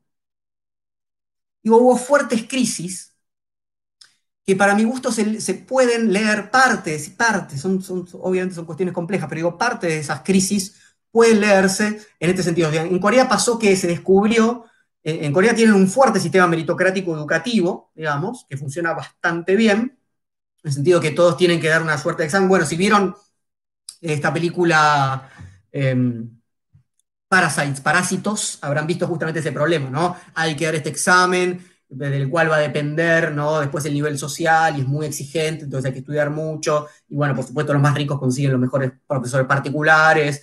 Bueno, recordarán un poco esa cuestión. Entonces, lo que se descubrió en un momento en Corea es que el hijo, la hija de tal ministro, ahora no me acuerdo cuál, metía, eh, había, había entrado a la universidad porque el padre, ¿no? sin haber pasado por ese examen, los metía. Bueno, en Chile esto es más escandaloso digamos, por un lado, es una, es una, sociedad sobre la que el neoliberalismo ha avanzado tanto desde la época de Pinochet, ¿no? que todo depende de las inversiones individuales, de, tenés que estar, tenés que endeudarte ¿no? para, pagar tu universidad, tenés que hacer el cálculo adecuado para que eso después te vaya rindiendo, al mismo tiempo tenés que estar rindiendo, rindiendo, rindiendo, invirtiendo bien, bueno, el, lugar del emprendedor, como empresario de sí mismo, ¿no? y al mismo tiempo sigue siendo una fuerte sociedad estamental, estamental, católica, antiguo régimen, con un grupo ahí, con un estamento ¿no? de, gente ¿no? conservadora, con muchos beneficios. O sea, eso se rompe. eso, eso se rompe. Digo, decir, eso genera una serie de malestares que hay que pensar muy bien qué es lo que implican, ¿no? Porque lo que implican es que estamos todavía en un modelo doble. Estamos en un modelo que, en un sentido, acelera los modos de implementación de la meritocracia, pero al mismo tiempo ¿no? sigue teniendo unos fuertes estamentos que efectivamente podemos decir que se trata de un lugar de legitimación que sigue siendo antiguo régimen con máscara meritocrática. Es lo que uno encuentra rápidamente cuando uno charla un rato con alguno de los herederos de estos, estas grandes familias, ¿no? O sea, realmente uno dice, bueno, si esto es por mérito, efectivamente no entiendo bien ¿no? Cómo, cómo suceden las cosas. Pero sin embargo, el relato es que es por mérito. ¿sí? Entonces, los herederos no quieren aceptarlo porque los rebaja y porque muestra sus trampas. Pero los igualitaristas no quieren aceptar que la única posibilidad sea ir hacia el modelo perfectamente meritócrata, porque están entre esto, ¿no? Estamos, digo, ¿eh? Entre, entre una suerte de meritocracia con soporte estatal, o sea, una suerte de neoliberalismo con soporte estatal, porque no son contrarios, es otra, otra charla, o la pura negación de las jerarquías sociales, que es el enorme problema de las posiciones igualitarias es el enorme problema, digamos, del cristianismo, si me permiten decirlo así. O sea, bueno, no, finalmente no, nadie está por sobre nadie. Bueno, es imposible pensar, entonces, porque justamente las posiciones meritócratas van a decir, bueno, pero mira, yo para, qué voy a salir a trabajar todos los días o hacer este enorme esfuerzo o, estudiar o, hacer las cosas bien si total, ¿no? Esto está relativizando todo, es lo que dicen, ¿no? Quien, che, ¿por qué al es chorro tal cosa, ¿no? O sea, el discurso lo que dice es eso. Y yo creo que hay que, yo no estoy de acuerdo con, eso porque es una posición muy poco honesta, que no se revisa, ahora vamos a hablar de eso. Lo que digo es que no podemos simplemente decir estás equivocado, sos un facho. Eso no es pensar, ni, dar cuenta, ni, ni hacerse cargo del problema que está involucrado. Esa posición es honesta. Digamos, quien cree en este discurso legitimador, ¿no? quien está en, esta posición ideológica, no es un hipócrita, está en una posición ideológica, ve el mundo desde ahí y entiende su vida desde ahí, y cuando algo que rompe con eso, ¿no? Es, eh, eh, digamos, opera frente a sus ojos, se ve en crisis. Y es muy importante entender esto, porque esas crisis son las que llevan a, digamos, a que rápidamente sean bienvenidos los discursos neofascistas, ¿no? Como que tienen que venir a poner las cosas en su lugar otra vez, ¿no? Tradición, familia, propiedad, rápidamente entre un Bolsonaro por la ventana, entre un Trump por la ventana, etc. Hay que tener mucho cuidado con ningunear ¿no? la, crisis de una posición ideológica determinada. ¿no? Las tenemos que discutir y articular de otras maneras, me parece, y al mismo tiempo revisar las propias. Bien, punto 7. Descartes y Spinoza. Dijimos entonces que hay un supuesto hace un rato muy fuerte que está acá presente y que es típicamente moderno y que podemos encontrar más claramente en Descartes. Es que nuestra voluntad es infinita, mientras que nuestro entendimiento es finito decía Descartes, y por eso podemos equivocarnos, porque nuestra voluntad puede ir más allá de nuestro entendimiento. Entonces, todo este modelo del cual estamos hablando funciona bajo un supuesto que es doble. El libre albedrío y la voluntad como motor de nuestros actos. O sea, el libre albedrío nos responsabiliza individualmente por todo lo que hacemos, igual que el cristianismo, como decíamos, ¿no? Cada uno se salva y la voluntad, que en algún sentido depende también de nosotros como individuos, ¿no? En tanto podemos entrenarla, multiplicarla, ponerle ganas, activarla, bla, bla, bla, nos da la posibilidad de avanzar en el camino que libremente elegimos. En síntesis, es la libre voluntad, ¿no? La conjunción de libre albedrío y voluntarismo, la que puede ser premiada o castigada por lo que logra. Ahora, Spinoza, muy pronto, ¿no? Miren, enseguida después que Descartes, ¿no? lo lee y discute con Descartes, y Nietzsche mucho más adelante, entre otros, han discutido fuertemente esta noción de libre voluntad individual. Es una concepción, ya dice Spinoza, que es producto del desconocimiento, de la fantasía de que mandamos soberanamente sobre nosotros mismos. La pregunta para Spinoza y para Nietzsche no es cómo decido adecuadamente, ¿no? Libremente en, las opciones que tengo, sino es cómo puedo hacer para, para conocerme mejor, para conocer lo que me compone, para saber a qué obedezco, para saber qué es lo que hace que haya actuado de ese modo. Porque no es la libre voluntad lo que ha decidido tal o cual camino en la vida. Y sobre esto es lo que tenemos que hablar un poco. La persona que dice, Batistuta, ¿no? Que, ¿no? diciendo, bueno, pero entonces mis padres me criaron con estos valores y yo hice mal en seguirlos. No sé si hiciste mal, amigo Batistuta. La cuestión es que hiciste algo que no decidiste. Seguiste los mandatos de tus padres. Se parece muy poco al libre albedrío. Aunque, aunque el sujeto diga, no, sí, no, pero lo decidí, eh, ¿no? Libremente. Raro, raro, ¿no? Bueno, vamos un poco al, al, a la sección 8, superioridad moral. Hay un momento de Nietzsche indispensable, esto está en Más allá del bien y el mal, es el aforismo 77 de Más allá del bien y el mal de Nietzsche. Dice así. Con nuestros principios queremos tiranizar o justificar estos valores, ¿no? estos principios que tenemos. Queremos tiranizar, justificar, honrar o injuriar, u ocultar nuestros hábitos. Dos hombres con principios idénticos probablemente quieren por esto algo radicalmente distinto. Esta es la genialidad nietzscheana. Dos hombres se presentan diciendo nuestros valores son el trabajo, el esfuerzo, la, la fuerza de voluntad, el mérito. ¿Qué, ¿Qué quieren? ¿Lo mismo? No, no sabemos. ¿No? Quiero decir esto que decía antes, eh, con el ejemplo de Batistuta, pero no importa, ¿no? Con, quienes quieran, ¿no? Si la lección nietzscheana es, no se sabe lo que encubre o justifica, no es una sola cosa. En algunos casos es la máscara para, el desastre. La persona que dice, no, yo, tengo valores, yo tengo valores, después uno se entera que, ¿no? Era la peor persona del universo, ¿no? Pero decía que salía a trabajar todos los días. Otros no, no, están encubriendo una suerte, una, una serie de cuestiones oscuras que no quieren aceptar de algún modo, ¿no? Sino que es el, camino que, les permite volverse más vitales. Puede ser. No se sabe si no hay una revisión de sí, de qué es aquello que, que compone lo que llamamos esfuerzo individual, libre voluntad, etcétera, etcétera. ¿Cómo medirlo? Yo, mérito es resultado, es esfuerzo lo que está detrás de ese mérito. La recompensa que recibe quien cree en la meritocracia, ¿no? en el sentido del esfuerzo de la voluntad, es sobre todo moral. Spinoza y Nietzsche van a desarticular absolutamente la idea de la libre voluntad. Y van a decir, justamente el fenómeno del que estamos hablando acá es mucho más complejo, lo que lleva a que realicemos tal o cual acto es mucho más complejo.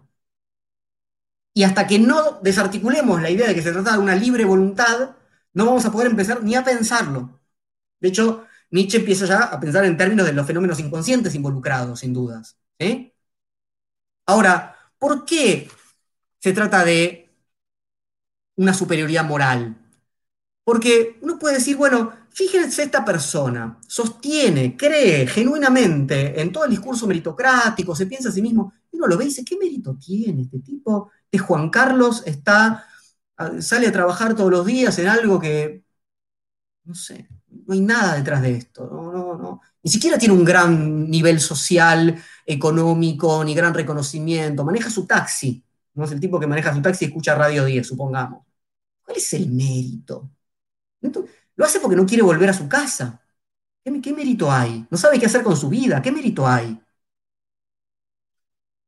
Y, y si uno dice, bueno, hagamos, no sé, una suerte de examen para ver los méritos, evaluemos. No, no, bueno, pero en realidad acá no es una cuestión de, lo que yo sepa en sentido de, ¿no? Es como, ¿vieron esas personas que dicen, eh, bueno, acá el problema es la educación. El problema es la educación. Porque si a esta gente le falta educación, porque si los educar, dice, mira, eh, entonces si se trata de una cuestión de, tener más educación, sí, sí, más educación. Ah, bueno, eh, mira, yo tengo un título universitario, tres posgrados, Ah, no, bueno, yo tengo solo secundaria, te dicen, pero no se trata de esa educación, te dicen enseguida, no es eso, son valores. Ajá. O sea que no, no es que lo podamos medir en algún sentido objetivo, sino que se trata de una superioridad moral. Sí, sí, enseguida, ¿no? Esa idea de esfuerzo de voluntad implica una superioridad moral. Y entonces, una inferioridad moral, ¿no? Es un ladrón, es un vago, es un aprovechado, el que no hizo suficiente esfuerzo, no pondrá la voluntad necesaria, ¿no? Y por eso, esta, o sea, no sé, uno es docente, dicen, bueno, eh, si, el alumno llega a, tal nivel de conocimiento, se saca tal número, a tal nivel tal otro, nivel tal otro. Bueno, este alumno no llegó ahí, pero ¿qué hizo? Se esforzó. Ah, entonces le vamos a dar un premio igual. ¿En, qué sentido? ¿Cuál es el mérito? Porque no llega a lo que tenía que llegado. Moral. Bueno, entonces empezamos a entender que en última instancia, yo creo que en última instancia, la superioridad que siempre está por debajo de las otras superioridades, de haber logrado resultados determinados, es una superioridad moral. Y esa superioridad moral es la misma superioridad moral que justificaba al antiguo régimen. Como somos mejores porque estamos más cerca de Dios, porque tenemos otra cualidad, eso se ve rápidamente, ¿no? En una, es una mezcla, ¿no? De moral y estética, ¿no?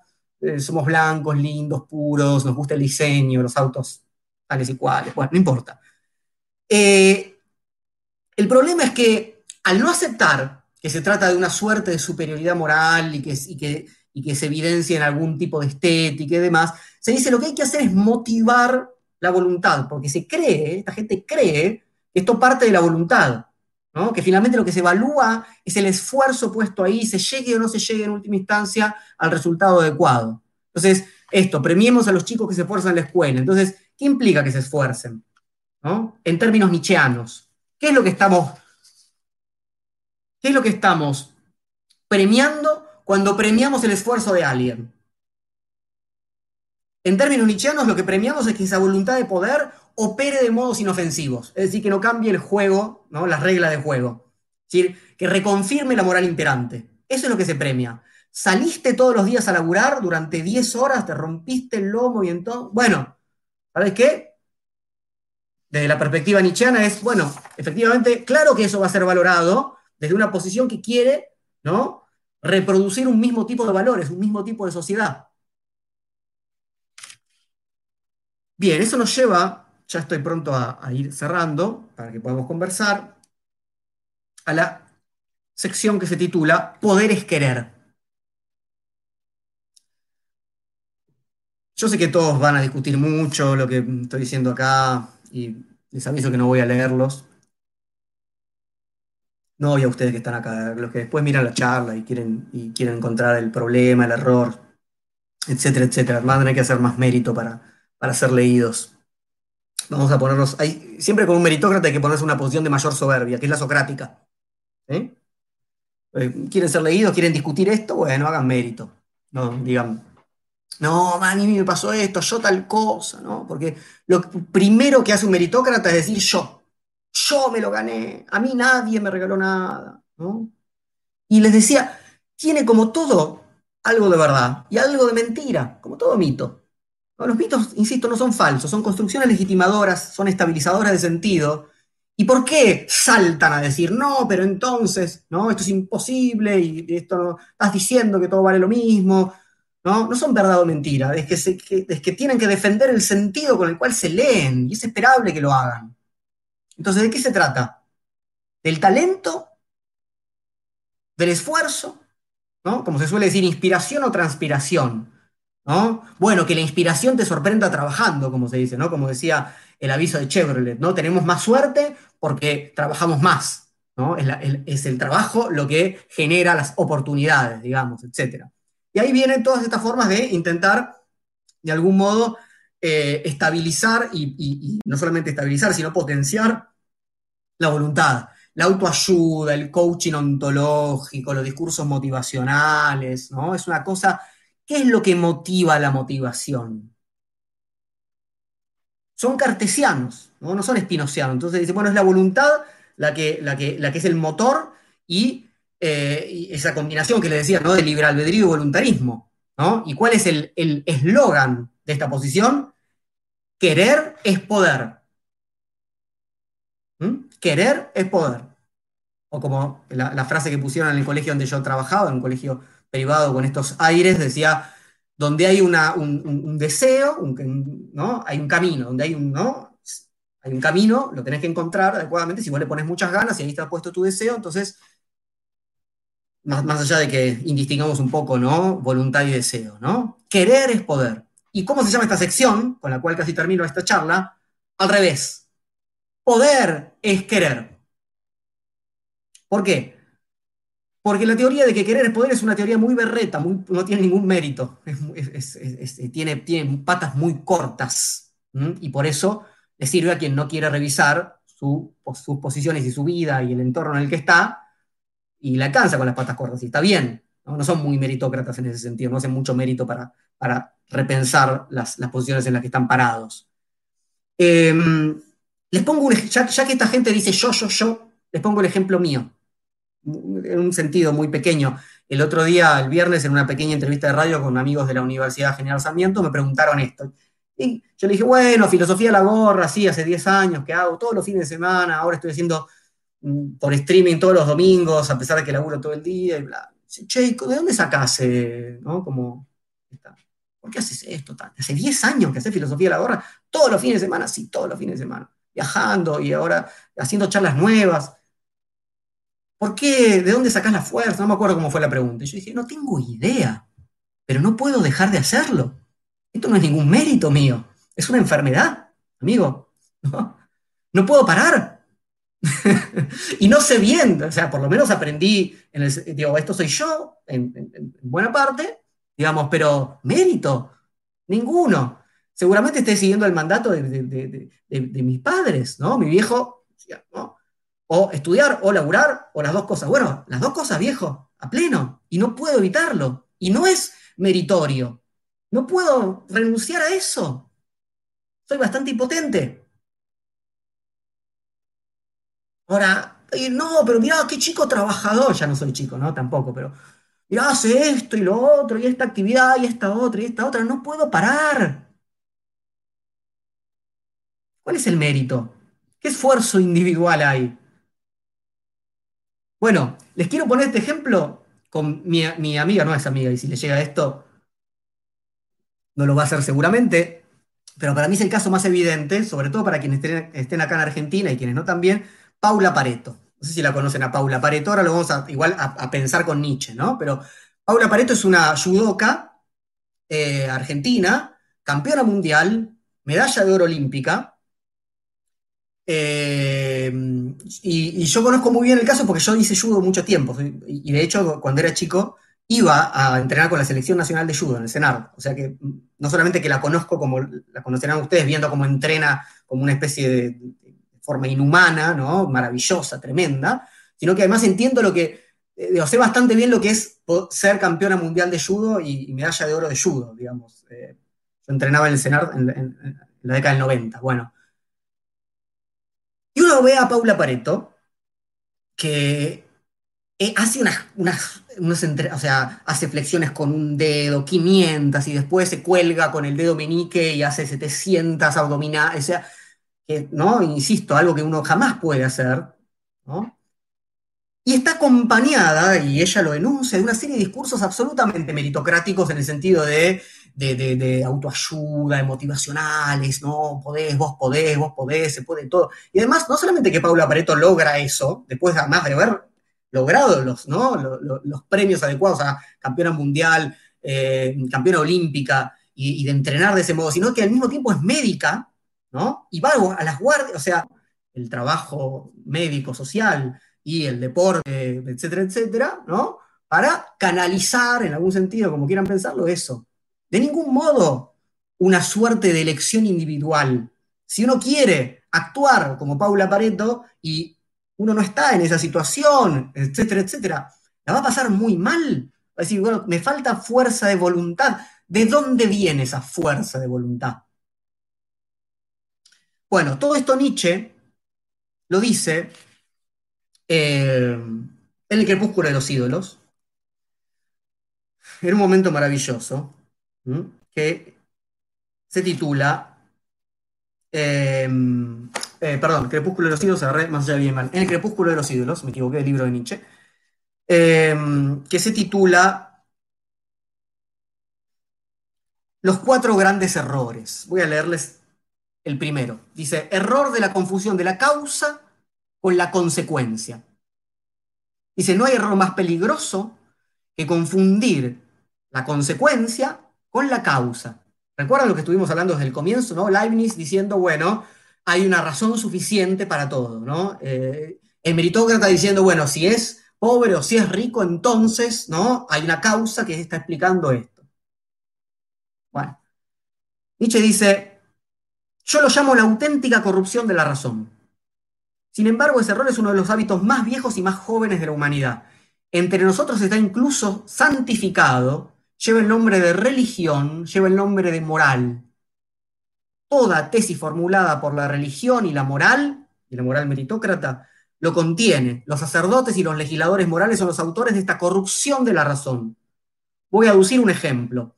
Todo el mundo conoce el libro del famoso Cornaro. Cornaro fue un, escribió, un, renacentista en el siglo XVI, 1558, escribió un libro titulado Discorsi de la vita sobria, discurso de la vida sobria. Nietzsche dice, este recomienda su escasa dieta como receta de una vida larga y feliz y también virtuosa. Pocos libros han sido tan leídos, todavía hoy se lo imprime anualmente en Inglaterra en muchos millares de ejemplares. ¿no? Un bestseller, digamos, de la autoayuda. ¿no? ¿Querés ser feliz?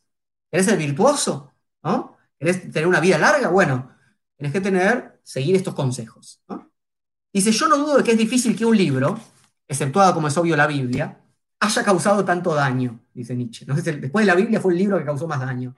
Haya acortado tantas vidas como esta curiosa obra, tan bien intencionada.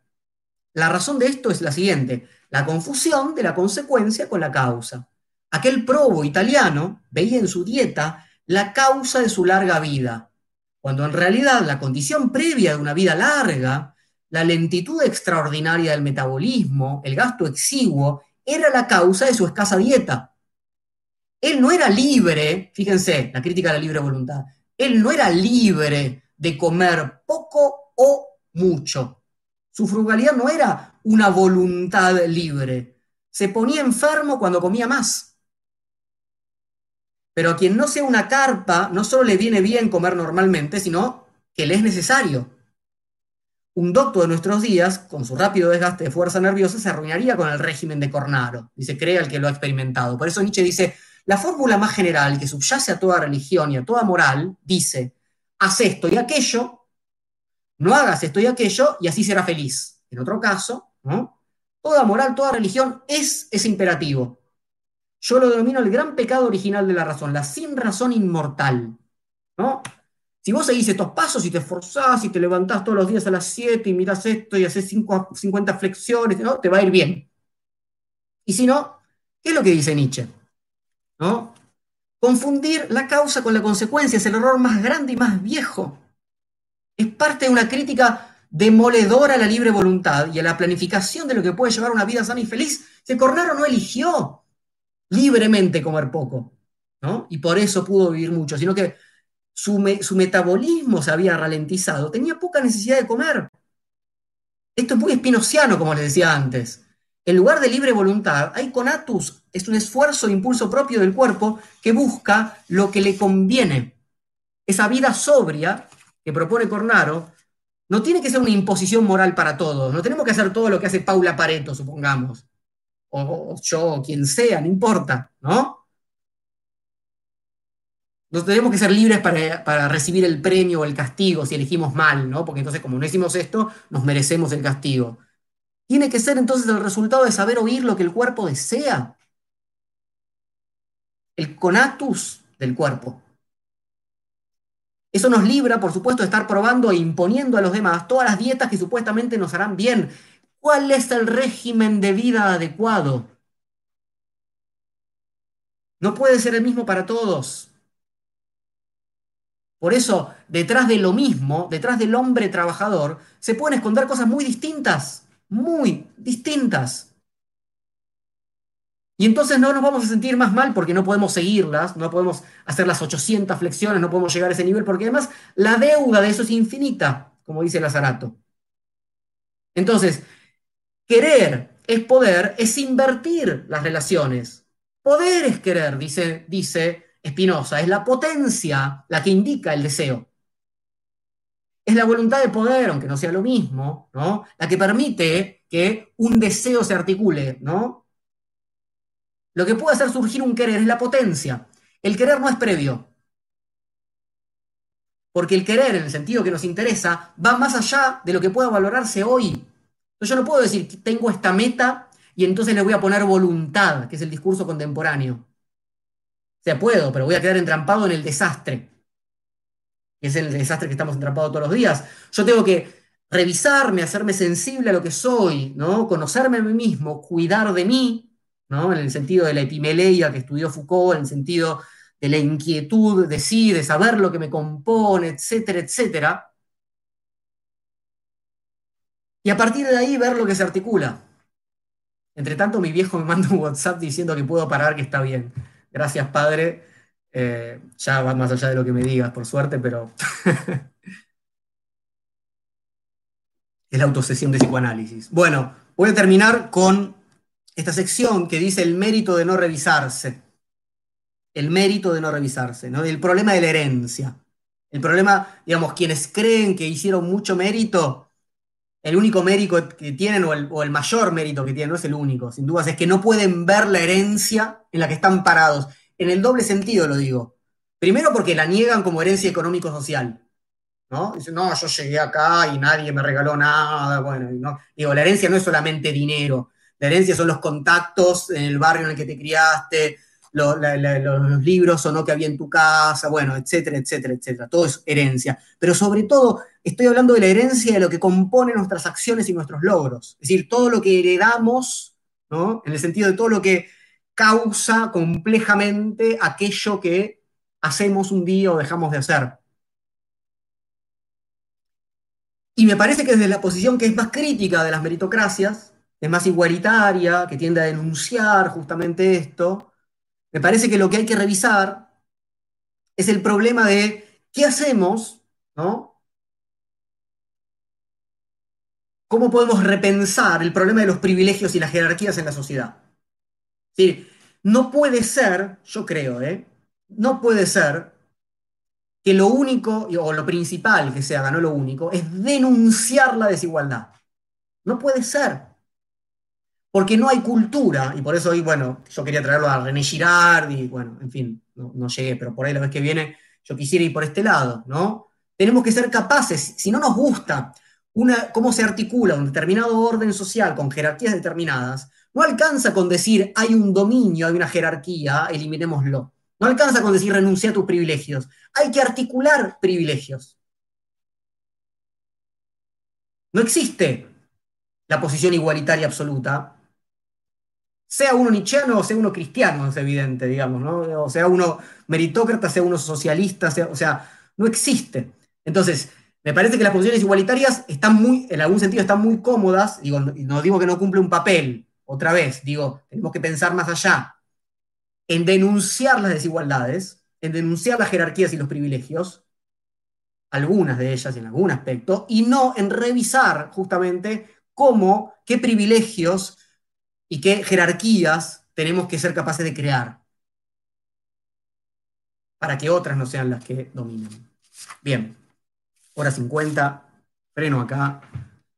Les decía que iba para largo y que está al final bastante desarticulado. Eh, y que me gustaría continuarlo, pero como verán, había más y había más posibilidad de citar textos y de, pensar más detalladamente problemas. Eh, ya son las 9 menos 10. Hay como unas 500 personas entre, entre YouTube e Instagram. Yo quiero agradecerles mucho por la paciencia de escuchar hasta esta hora esto. Y quiero eh, leerlos y ver si podemos conversar un poco. Ahora estoy activando Instagram y voy a leer también acá en YouTube.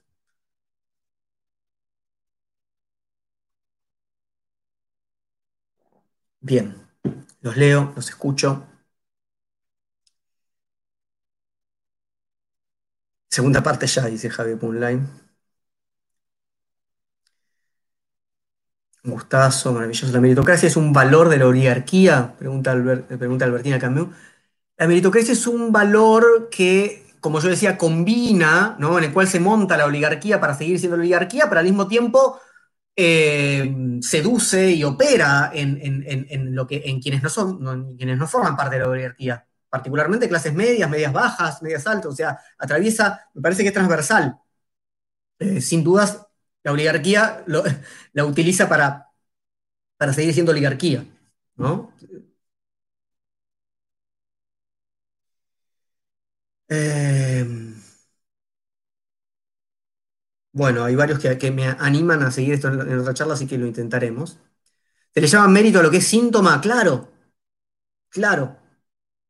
Juan eh, Odriozola dice ahí en YouTube. Eso estaba diciendo, por eso, por eso Nietzsche dice, bueno, cuando algo es un síntoma, eh, no podemos saber a qué corresponde, en el sentido que puede corresponder a, cosas muy distintas, en tanto el síntoma aparece, digamos, eh, de acuerdo a lo que permite aflorar un momento determinado. Entonces, un, mismo síntoma puede implicar cosas muy distintas. Pablo Makovsky, maravillosa revisión del término, queda para una próxima charla el tema de los equívocos de ciertos conceptos. Eh, Silvia, lo vio más cercano a la ética protestante que la ética cristiana de lo del emprendedor. Por supuesto, claro, intenté decirlo en algún momento, me las apuradas, claro que tiene más que ver con la ética protestante, pero en la ética cristiana, o sea, a ver, la ética protestante sigue siendo una ética cristiana decir, sigue teniendo el mismo, eh, el mismo supuesto, Silvia, eso es a, lo que iba yo, ¿sí? que es el, libre albedrío y la fuerza de voluntad, digamos, ¿no? la, libre voluntad. La, gran diferencia, decía, es que en la, ética protestante los, buenos signos de lo que uno se merece ya son vistos en, vida, en el catolicismo no. Em, Mayra Sin Filtro dice en ¿qué opinas de Rawls y del velo de la ignorancia? Rawls era uno, de, lo tengo acá, Rawls era uno de los que quedó, eh, digamos, en el, tintero de no llegué a, trabajarlo hoy. Em, porque bueno, esto, como decís, ¿no? Rawls propone, es Rawls es una suerte de liberal progresista que propone justamente que tenemos que tener en cuenta estas desigualdades estructurales, de tal modo que el, modo en que organizamos los, los, méritos y, las, y, el reparto de las posibilidades tiene que tener en cuenta que podemos estar en las posiciones de mayor o menor ventaja, ¿no? ese es el, velo de la ignorancia, eh, para, no sabiendo cuál es la que nosotros ocupamos, digamos. Eh, es una posición elegante, digamos. A mí me parece todavía, bueno, como toda posición liberal, yo soy muy crítico, pero dentro del liberalismo es una posición elegante, diría. Digamos, me parece que las posiciones liberales no se piensan, tienen todavía estos supuestos muy fuertes, eh, que son sus límites, digamos, ¿no? Del individuo racional y, bueno, una serie de cosas difíciles de aceptar en muchos sentidos. A ver, bueno, ahora están llegando muchas cosas al mismo tiempo, voy a eh, tratar de leer algunas. Martín Alejandro dice en YouTube, ¿qué relación haces entre las redes sociales y la meritocracia? Las redes sociales muestran ideales de belleza y voluntad inalcanzable para la mayoría de las personas y se provoca ansiedad y depresión. Sin dudas, sin dudas. Eh, porque porque el, mérito, justamente, y eso es algo que no, no, dijimos del todo, digamos, pero opera diferencialmente, sin duda. Por eso estamos diciendo, che, pero ¿por qué al otro le dieron si yo, no? Entonces el mérito digamos, en ese sentido en las redes sociales estamos digamos, midiendo todo el tiempo, bueno, y sintiéndonos mal, bueno, yo puse algo que parecido a lo del otro, ahí me dieron 10 me gusta, el otro 20, etcétera, etcétera, etcétera. Y sobre todo, el problema es que todos estamos fingiendo tener más mérito del que tenemos, ¿no? Nos sacamos la mejor foto, la única en la que salimos bien, ponemos el, que en las vacaciones disfrutamos un montón mientras el otro la pasó como el culo, y en realidad nosotros también la pasamos como el culo, pero no lo ponemos. Entonces creamos ¿no? una, suerte ideal eh, a través del cual estamos, o, detrás del cual estamos corriendo todos, pero bueno, no sé hasta qué punto eso es, no, es culpa de la red social, la red social, en ese me parece a mí, digamos, como tal, es, eh, canalizado, es un dispositivo canalizador de, esas dinámicas que son previas, digamos, me parece. Clau67 dice en Instagram, la tensión entre meritocracia y una sociedad de iguales es central y atraviesa el funcionamiento social actual. Gracias por tu propuesta, abordarlo con profundidad. Sí, me parece que es algo que, que, tenemos que seguir pensando, ¿no? Hay una serie de malestares muy, muy complejos, digamos. Y, por un, y por un lado, insisto, eh, yo no, me interesa el término empatía, no se trata de ser empático, pero me parece que hay, que entender que las posiciones que no son las nuestras son genuinas como tales. Y entender qué es lo que están defendiendo, ¿no? Una forma de orientarse en el mundo. una, de las, una de, los, eh, de las eh, secciones que taché se iba a llamar Cambalache, ¿no? Por, el tango de Dijépolo, ¿no? Por esta cuestión de, bueno, lo mismo un burro que un gran profesor. O sea, el problema, el problema es decir, bueno, no, ningún mérito es, es un enorme problema, ¿no? Y quienes, y quienes quieren defender la posición meritocrática se, se paran un poco ahí y tienen algo de razón, algo de razón. A ver, Diego González pregunta, ¿habría menos meritocracia si tuviéramos más formas distintas y vitales de valorar que no pudieran equipararse entre sí? Ah, pregunta no, dice. Bueno, claro, em, por eso yo decía que en algún, por eso yo partí de ese punto, ¿no? No se, no se pueden comparar aunque querramos. Y ahí vienen parte de los desastres. Lo que pasa es que ahí viene esa posición un poco nietzscheana, que, supongo que, tenés, em, y, espinociana también en algún punto, es, bueno, y, cómo, y cómo se organiza una convivencia en, relación a eso. Bueno, Spinoza es un poco más moderado que Nietzsche y, nos puede proponer algo. Em, Joaquín Cherruti, ¿hay contraposición entre meritocracia y democracia? En algún sentido hay contraposición, en otros sentidos hay complemento, justamente, ¿no? Porque em, hay, complemento en tanto solamente partiendo de la igualdad, ¿no? Puede haber meritocracia pura, digamos, ¿no? Con lo cual, em, la meritocracia se propone como el modo de jerarquizar, Posiciones sociales, económicas, em, etcétera, ahí donde todos tenemos los mismos derechos políticos.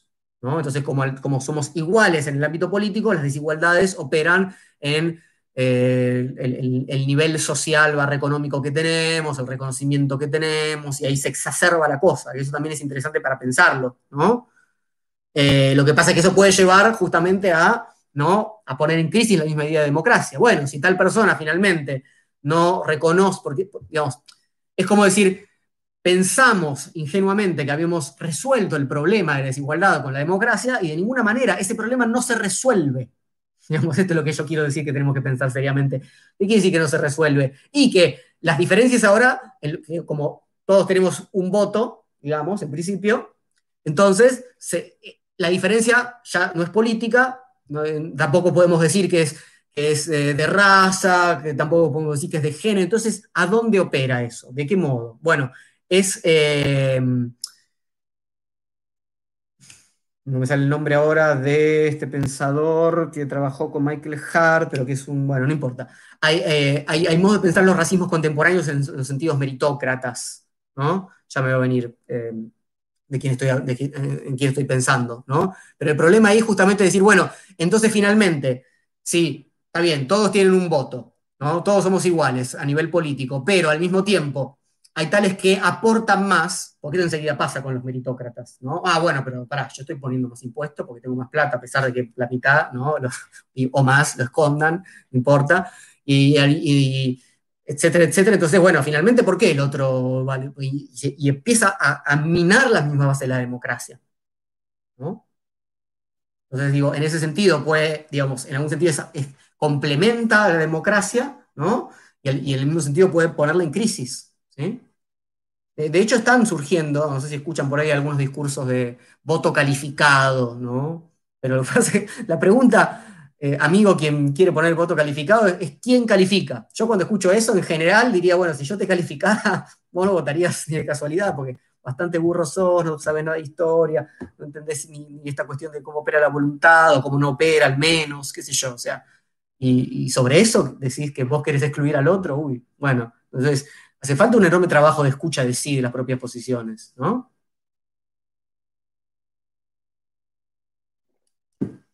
Ah.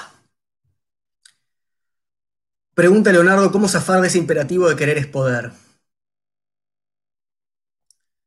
Bueno, de muchas maneras, de varias maneras, no solamente de una.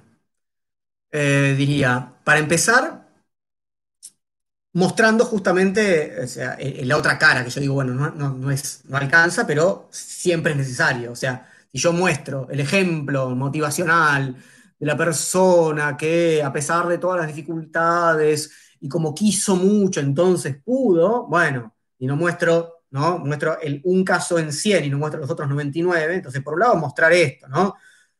Eh, ser capaces de poner como ejemplos los fracasos, ¿no? Los fracasos los errores, ¿no?